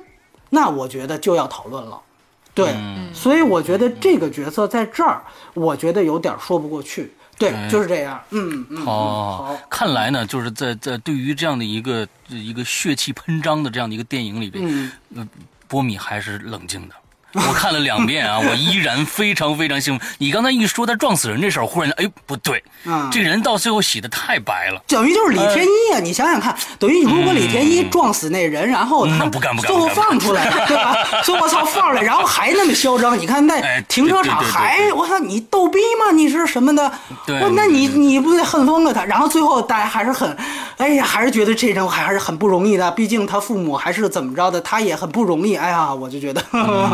对吧？所以 OK，哎，好，我们最后来聊一聊这个片子的娱乐性。波米多少分？我娱乐性是七分，对我七点五，我七分。哎，啊，那又是我最高是吧？对，那那这嗯，大家从从最开始剧情我的血脉喷张已经知道了，就是说他对他对我的影响影响我觉得今天特别好，就是。这个施洋他代表了大部分观众的一个一个状态。状态，尤其男性装没错没错没错，男性观众，对，所以呢，就是这红脸白脸，你知道吧？哎，我觉得我觉得这都都都还差不多，我觉得这咱们今天这个角色的扮演的不错啊，我 我接着演，非常棒，对我接着演，完之后这个呃。这片子我觉得娱乐性，嗯，对于我来说，嗯，我只能从我的这个角度来说，我无疑是，呃，是是我近近年来近几年来看的最爽的一部电影啊。嗯，呃，在里边听到了很多的咱们老北京的一些土话啊，哎，这个是非常非常棒的，而且我最贴心的是，呃，最后他们的设置就是这个制作。方他翻译了一下啊，翻译了一下，我觉得这个翻译是非常非常重要，确实真的重要，确实很呃，这个话对于北京人来说，那把长期在北京待人来说，这些话你基本都明白，但是真的对一个南方的这个观众来说，那话真不知道怎么回事。你说闷三儿，你知道吧？就这闷三儿这仨字儿，这名字你就能听出这个人是个什么样的人。对于北京人来说，一说哎闷三儿那那那那哥们儿怎么着怎么着，你能从这名字你就能听出来。我操！这哥们儿肯定是一个特煞的人，你知道吧？完之后就那种的上上就就就就囊了，你知道吧？六爷那绝对的，那六爷大家都知道啊，北京话这爷那爷的，能能明白。哎，这话匣子。哎，这什么意思呢？哎，话匣子，说不定南方同南方同学就不明白什么意思了。话匣子就不知道，差不多。哎，也差不多。哎呀，什么各种各样的这个这个名词儿啊，就刚才这个呃，这个这个二椅子呀什么之类的，这这这些东西，哎，哎，这东西，我觉得这些东西对，在在在一在我来看呢，是是对我的一种无形的一种，就是烧的一股一一股柴，听着太解恨了，你知道吧？对，听着太解恨。你现在说话的这个感觉都已经往那方面跑了。对，听着特别的解恨。所以，所以师阳，咱们在这块儿我得说一下，就是说他这个脏话就不能删，就一定就不能删，对吧？或者说他一定就不能给他弄成普通话，对不对？哎，对了，对的，对的，这个是对这个，这这个对对对于我来说，这是一个非常大的对这个片子一个强心剂。你说上来就就就就是就是这样的一个，而且我觉得。这个片子一开始，冯小刚的出场就一下子奠定了这胡同串子的这个最，就是说，嗯，北京胡同串子干嘛？每天背着手管闲事儿。第二个，我怎么也得提个龙加个鸟吧。对对，闲着就说吧，哎，就闲着，你这这哎，架个鸟，可大半夜的提提鸟笼出来的，管开始管闲事儿了。就这个第一幕就已经非常非常的给你一个，哎，我天哪，这个定位非常的准确。那之后这带搭不理的，哎，老北京那有些爷们儿就是带搭不理，怎么着？什么什么事儿啊？这这这这这这他妈都不知道，往前走。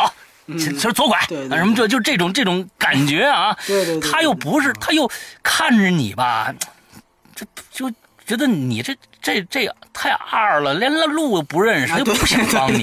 完了之后呢，看你他妈往前走了，完之后错了又不，缓缓缓缓缓缓回来，不对，这这这前前面前面左转，哎，基本上这个意思。他们好多老北京人都是这样，他有热心肠，但是他又又得又得他怕跌份，哎，他又怕跌份，你知道吧？我也不能他妈的我你你你让我帮你就帮你啊，什么这这种感觉一拿出来就特别特别的棒，哎，另外江湖气一拿出来，一种这种这种。江湖气这种义气拿出来以后，那对于我来说，这无无形之中就是一个致命的一个一个一个毒药。我就对这片子就完完全全的就是呃没有任何的思考能力了，你知道吗？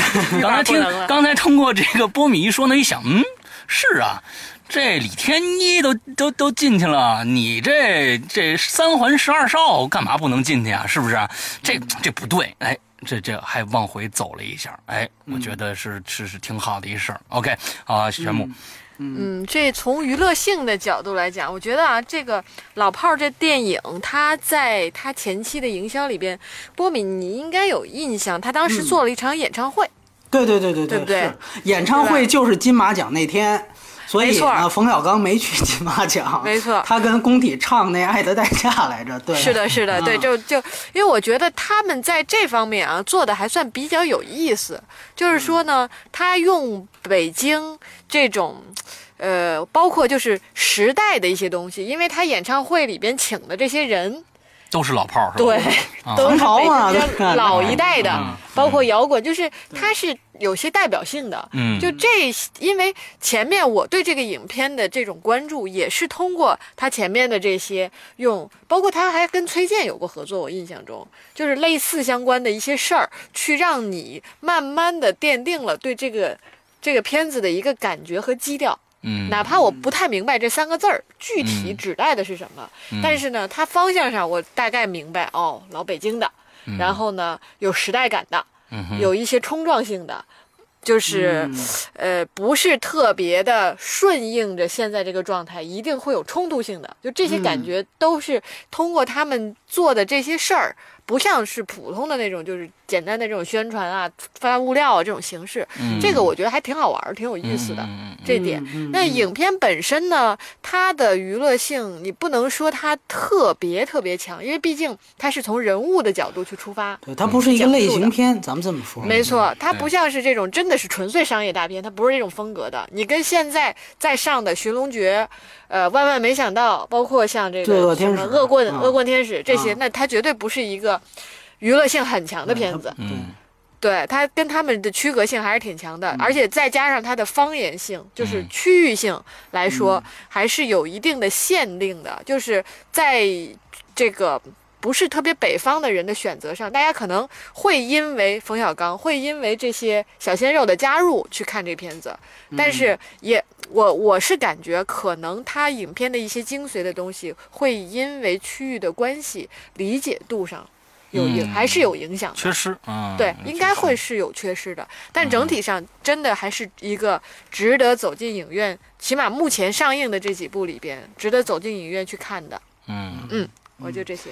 哎，刚才你们说的这个字幕，其实我很有意思。我看完第二遍之后，我跟一个云南来的朋友聊了一下，嗯。然后呢，我我是听他，因为我对于这个字幕我不知道，因为我第一遍看的是在威尼斯，也没有中文字幕，我就问他，我说你对这个字幕，你觉得他倒是他他作为一个云南人，他倒是跟我说，他其实不是不是另外一个朋友啊，他倒是跟我说，呃，他其实觉得这个字幕不用翻译，他说因为是这样，就是说这个人物啊，感觉在那儿。即便这个词具体什么意思，你单拎出来，像你刚才说，你单拎出来，比如二椅子什么意思，他不知道。但是那两个人的对话那个劲儿，本身这个情感已经传达过来了。嗯就是当然了，他是一个比较资深的影迷，他看过很多电影了，我相信，但是他也应该能代表一部分看法，就是他觉得你不用翻译，我们也能够明白那个情绪。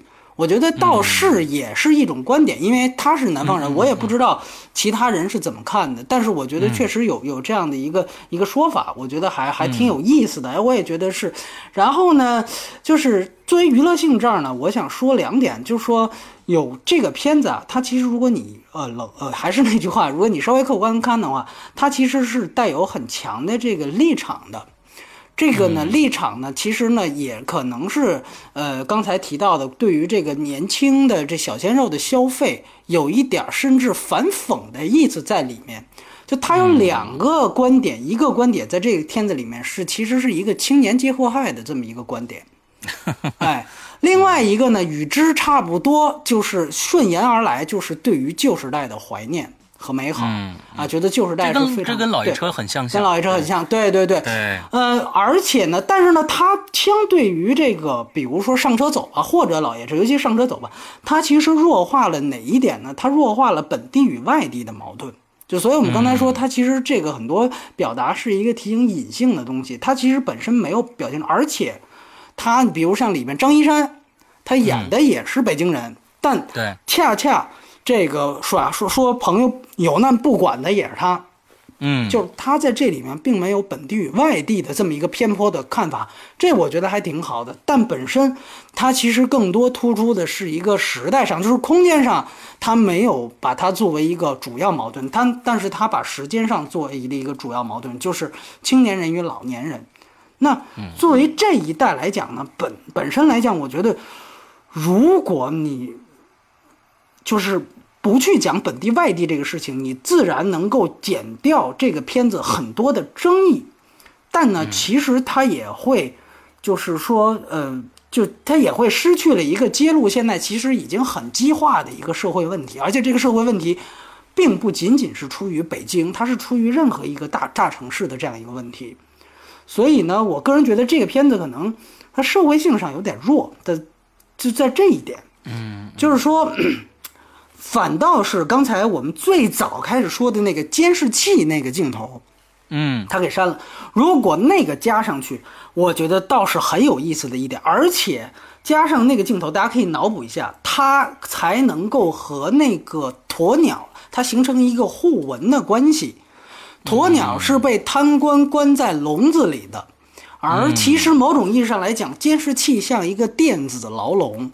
所以为什么当时鸵鸟被放出来，这个六爷特别高兴。其实他看到了自己的那种终于自由的那那样的一个奔放的东西。对，哎，如果我们想。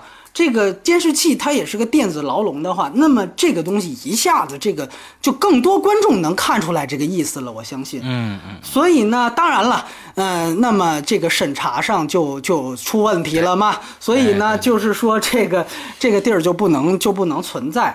但是呢，呃，呃，这个我觉得倒是他可能如果能加进去，因为之前一直传言，我也不知道是不是真的假的，说这个片子要有这个导演剪辑版啊，三个小时，我希望他有。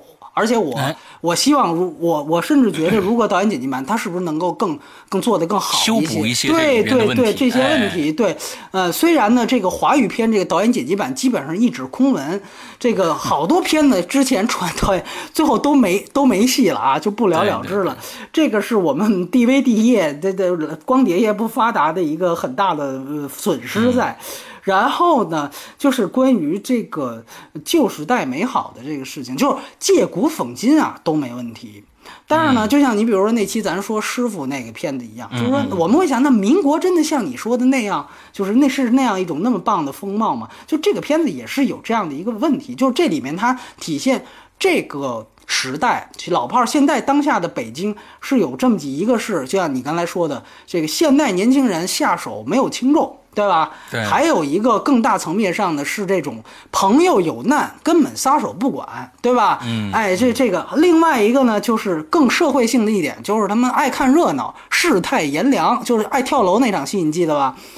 跳楼那场戏就是，你跳啊，还拿，哎，还拿那手机出来拍呢，哎，他其实反映的这个东西的，哎，那段我很喜欢的一点，两点在于哪儿？就是说，一个是他中间是夹着借钱那场戏，你记得吗？其其中他们老炮儿其中一个人混的最有钱了，他去借钱，然后他对洋火对，然后出来那人还在那儿跳呢。我觉得这从电影技法上，我觉得特别棒，在于哪儿？他用来形容。他借钱的那一段，对方留留他做的时间有多短，短到以至于出来那个这个事儿还没有解决，就是等于他用跳楼这个事儿，你看进去的时候就在围观，就就在那儿没跳出来，还在那儿发生。他把这一件事情拆成两件，然后中间加了一个借钱的事儿，而他借钱的事儿想体现的，恰恰就是我他妈屁股还没坐热，你就赶我走，对吧？对，这个时间性。通过这个素材的编排，一下子就体现出来。这个当然是技法上面的，从这个这个呃内容层面上呢，我觉得我最欣赏冯小刚的一场戏就在那儿。你可以看到那场戏，他对于路人的那种愤怒，那个情绪是绝对发自肺腑的。你就想当时冯小刚骂记者的时候那个样子，哎呦，太像了，你知道吧？就是 就是那个时候你会感觉到，哦，这个是。钢炮的这种的，而且你会觉得它是一种有底气的，这就是徐晓峰说的。我并不是在跟你吵架骂街，而是我确实觉得你这事儿太操蛋了，对吧？那么我这个时候我发出的这种愤怒是有底气的，那那种张力，包括实际上刚才提到的北京话，在这里面全部浑然一体。六爷跟冯小刚也浑然一体，像他骂记者一样。那么我觉得特别对，就那场戏，所以，所以这些世态炎凉东西都很好。但是在我在我看来，又得说，无论是没轻重，还是见朋友不管，还是爱看热闹，我想在中国还是在哪儿，这个哪个时代都应该有，对吧？我们当时其实聊到特别有意思一点。我在威尼斯的时候，我跟他说：“我说，嗯，这个片子能不能啊？这个又跟呃那个《寻龙诀》很像。那其实我是看这个片子有的启发，就是能不能看成是马小军那一批人他在现在的样子。”然后我说：“没错啊。”他说：“对啊，因为冯小刚也演过杨灿，大家记得吧？何为何为尼不楚是吧？这个何为尼不楚？哎，演一个历史老师。哎，那个片子呢？”就是我想那段想乐，对，演的很好嘛，演的非常好啊，演的非常好。对，那个那个时候，对，就显显示出了他的这个演技啊，显出了演技。就是，嗯，那个戏当时讲的其实就是大院文化嘛，马小军那批人完了之后，所以我就想，可能八十年代就参见徐龙觉，现在什么样？可能看看老炮儿。这个我觉得很有 马马小军后边的事儿全都交代了，所以我觉得就是他说对，因为他觉得首先这个这批人就是原来部队大院那批人。啊，他当时还跟我说，他说其实老炮这个戏细究起来，他也有点把他给，就是因为冯小刚很懂这个事儿，他自己就是有部队大院文化，他其实啊，老炮儿是老炮儿，这个胡同串子是胡同串子，在原来这两拨人还不是一样的，哎，就是这里边他有些情节是，就是六爷的特点是取自于胡同串子的性格，但有一些，比如那种。就是精精精气神儿那个东西是取自于啊老炮儿那一拨人，所以呢，他有点。当然，这冯小刚也说，这个现在基本上就分不太清楚了。所以就是包括他说那个刀本身，他最后拿出的那个刀，好像有点日本军刀的那个感觉。就是日本军刀。哎，对，那个他说，其实他们原来就是说查他他其实想交代，那是一把他原来最早时候查价用的刀，他很久没用了，最后我就是。最后一次悲壮，我把它拿出来擦擦亮嘛。其实他说，原来那个那帮人查价也不用日本军刀，就是说这个本身其实都是一种这个仪式化。哎，仪式化就是说，他把这个东西还是给就是合体了，咱们这么说吧，给合体了。对，呃，这个我倒觉得没有问题。但是我想说，通过马小军和这个老炮儿真正的这个原来那批人，他其实在文革当中，他其实就是对位着文革当中当红卫兵的那一批人。所以就提到了我刚才在表演里说的，它有关于西究，有关于联动，就是说那个时候文革的武斗，那才真的叫非常惨烈。所以我一直在想，我说这个说现在孩子下手重，这个本身是不是一种偏颇观点？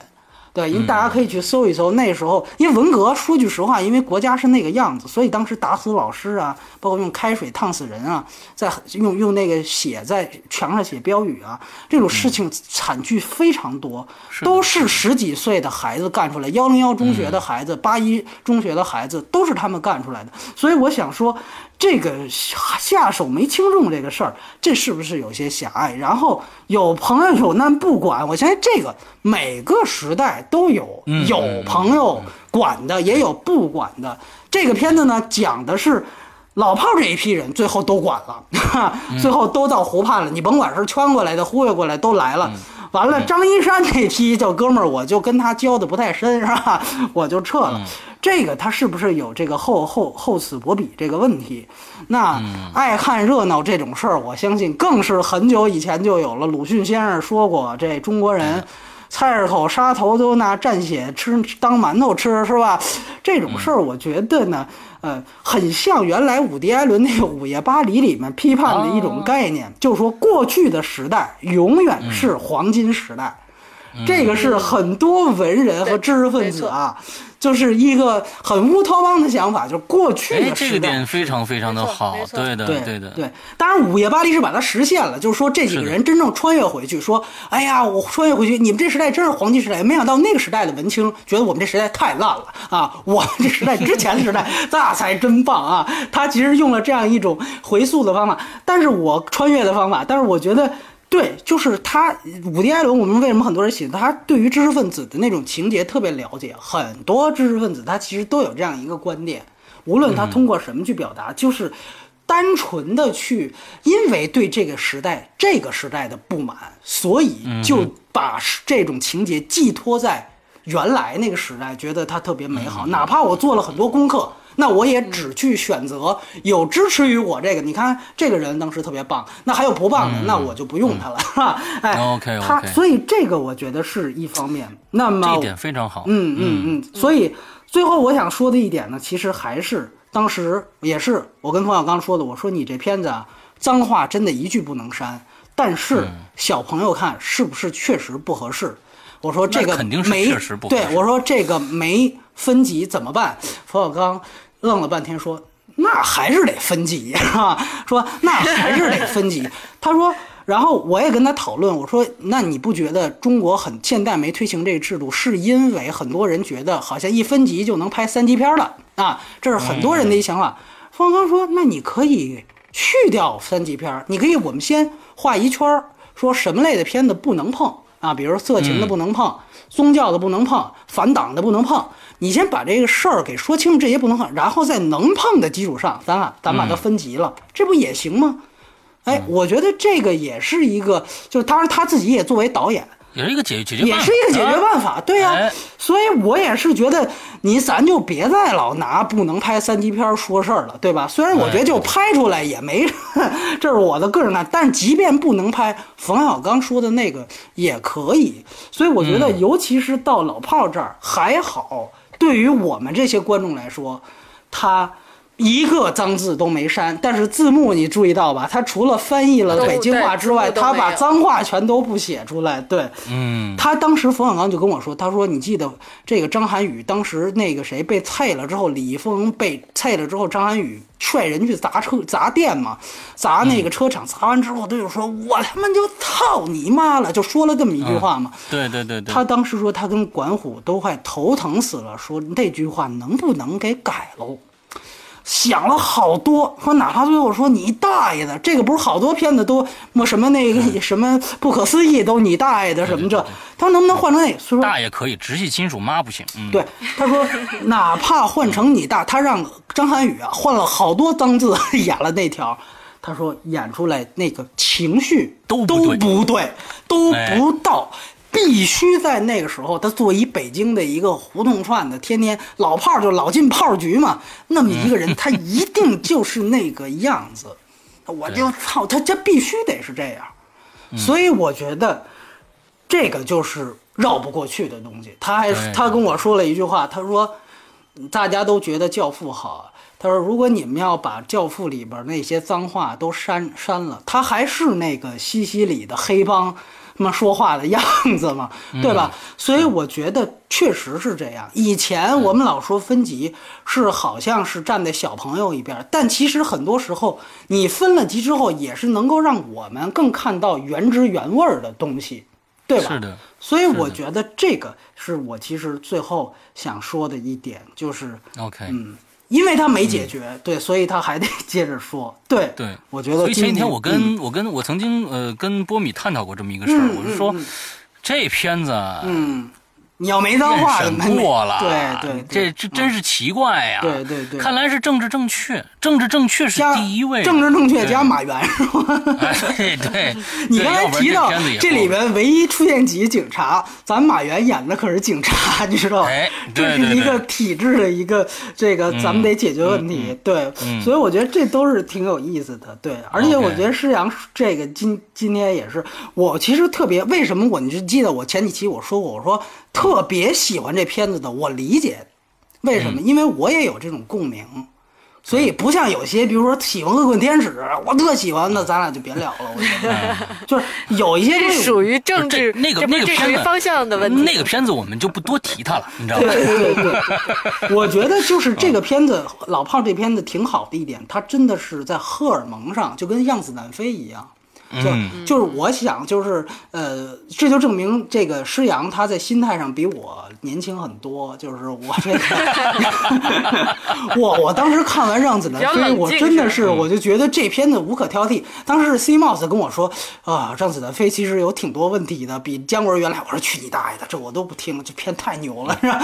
后来我最近在看《让子弹飞》，我说嗯，是这片子是有点各种方面这个，我觉得确实是。但是我想。你能在荷尔蒙上能够起码感染一部分观众的情绪，这本身也比很多横向比较的片子要强嘛？对，其实它的功能性相当于三级片，对吧？哎哎，其实这个要是在香港上就是三，就是因为我们知道，呃，《英雄本色》你去看香港的拷贝，前面是第三集。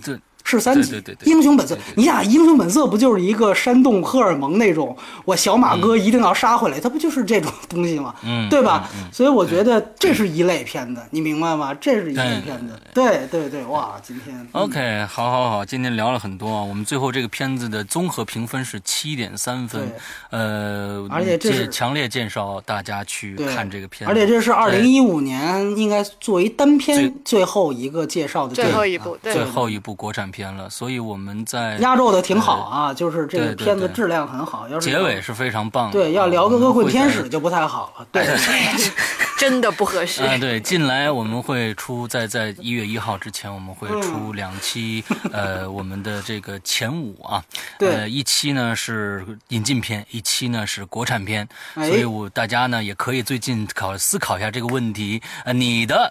二零一五的引进电影和国产电影都是哪五部是国是靠在最前哎，国产电影呢？因为还有几个没上，其中有一个《唐人街探案》，那个片子呀，我看了，我不喜欢，但是又是出现了很多人都特别喜欢的一个。两极分化，这么一个两哎，对，两极分化这么一个事儿，对我我呃，我真不知道，就很多人很喜欢那个片子，尤其我看施洋去年年终的时候特别提到了陈陈思诚的《北爱》，我就想这个这真不好说，所以说呢，嗯，这个呃国产片为什么我们在微博上对又得说我们得关注我们那微博，我们那微博只现在只开了引进片的，因为引进片已经全都分。呃，这个配额全都放完了，对，嗯，都只能明年你等星战七去吧。所以，但是国产片还差那么几部，当然也不排除有的网友人就喜欢这《恶棍天使》还没看呢，对吧？嗯，所以呢，咱们从这个严格意义上来讲。啊，包括还有《夏洛特烦恼》那那人的那个新片儿是吧？这这都有大量粉丝。对，一念一念天堂是吧？什么的？哎，对。所以呢，就是呃，那个咱们再等等。就是反正引进片，我们已经在我们的微博上列出了一个帖子，然后呢，让大家在底下留言。到时候我们可能会统计出来，可能最受欢迎的五个。然后呢，我这儿准备了一份礼品。然后呢，到时候在那期再说是什么，怎么抽什么的啊？好吧，好。所以呢，也是号召大家去关注我们那微博，是吧？叫叫什么？我也看看身边脸不脸吧，看有什么给大家的。哎，那我也脸吧脸吧。对对对对对，一年到了嘛，对不对？什么用剩下的茶杯啊，什么之类的。哎，对对对对对对对。好，好，好，好。呃，我在结尾想说一个小小的话题。嗯啊，这个话题呢，跟上个星期我们做的另外一部呃电影《这个寻龙诀》是有关系的。哦哦哦。嗯。今天讲到了老炮儿，老炮儿讲到了规矩，嗯，那么规矩就是定下来的规矩，而鬼影呃不是鬼影人间，sorry，呃又给做了个广告，呃我们的观影风向标在最开始的片头，每一每一次的开头开始的片头都讲了一句话，嗯，真心实意，呃平心而论，哦，这是我们的啊，我们的片头语，嗯，所以我请呃有一些。这个朋友在上一期看到我们的《寻龙诀》的评分略高，会给我们写一个评语说：“你们是不是拿了回扣了？”嗯，可以跟大家说，有回扣可以拿，但是我们从来没拿过，因为片方怕我们说反话，不跟我们合作。对，可以跟大家说这样的话：有片方要跟我们合作，但是片子太烂了。我们第一个不评，第二个你要真评，我们说你烂，你愿不愿意？对方没跟我们合作，所以请大家相信，在这个这一档节目里边，我们三个人不管分数打得多高多低，说的。都是实在的真心话。哎 OK，师阳说的这个，对对，师阳说这个很重要。就是我想说，就包括老炮儿这个事儿也一样。嗯，就是呃，老炮儿这个，呃，就是咱们这么说，没有人去做政治解读，片方对这事情都非常害怕，你知道吗？嗯，之前老炮儿的片方之前几天，这期我们评价也不低啊。但之前寻龙诀，你说能最后开脑洞开那么大，你还是说片方给我们钱了？这不可能。就这次，我我可以跟大家说，老炮儿也有人找到我，因为我我在微博提过这个什么什么法红色法拉利这些问题，他们希望我把那个删掉，啊，我说你管得着吗？我在私人微博说，对吧？然后呢，这个少了我领导，然后再次当然是因为我有前科，因为他们说什么所谓中间，我也不知道真的假的。对。然后另外一个事情是在威尼斯之后，当时他的片方就找到我说，能不能截取你的影评的一句话？呃，就因为我我说了优点也说缺点，我优点那句话作为一个推荐语，我说你不要这样干，我说我这个这个文章里说了优点，说了缺点啊，对你你单拿优点出来说完了之后给我这么上堂，我这真的是不太好意思，知道吧？哎，完了之后这个其实都挺不开心，因为大家在底下都朋友，但是做这这种事情我一向都是这个态度。所以说，我觉得。嗯，当然，这个你拦不住别人说嘛，对吧？这个我觉得，而且这种事情，随便说，随便说，其实无所谓，也没什么可解释的。对，呃，我我要说这一次，让大家明白一下就 OK 了，以后再不说了。哎，对，好，我们祝愿这马上二零一五年就要结束了，二零一六年就要来了。但愿二零一六年的雾霾雾霾少一点，大家的快乐多一点。今天的节目到这儿结束，祝大家这一路快乐开心，拜拜拜拜拜，圣诞快乐。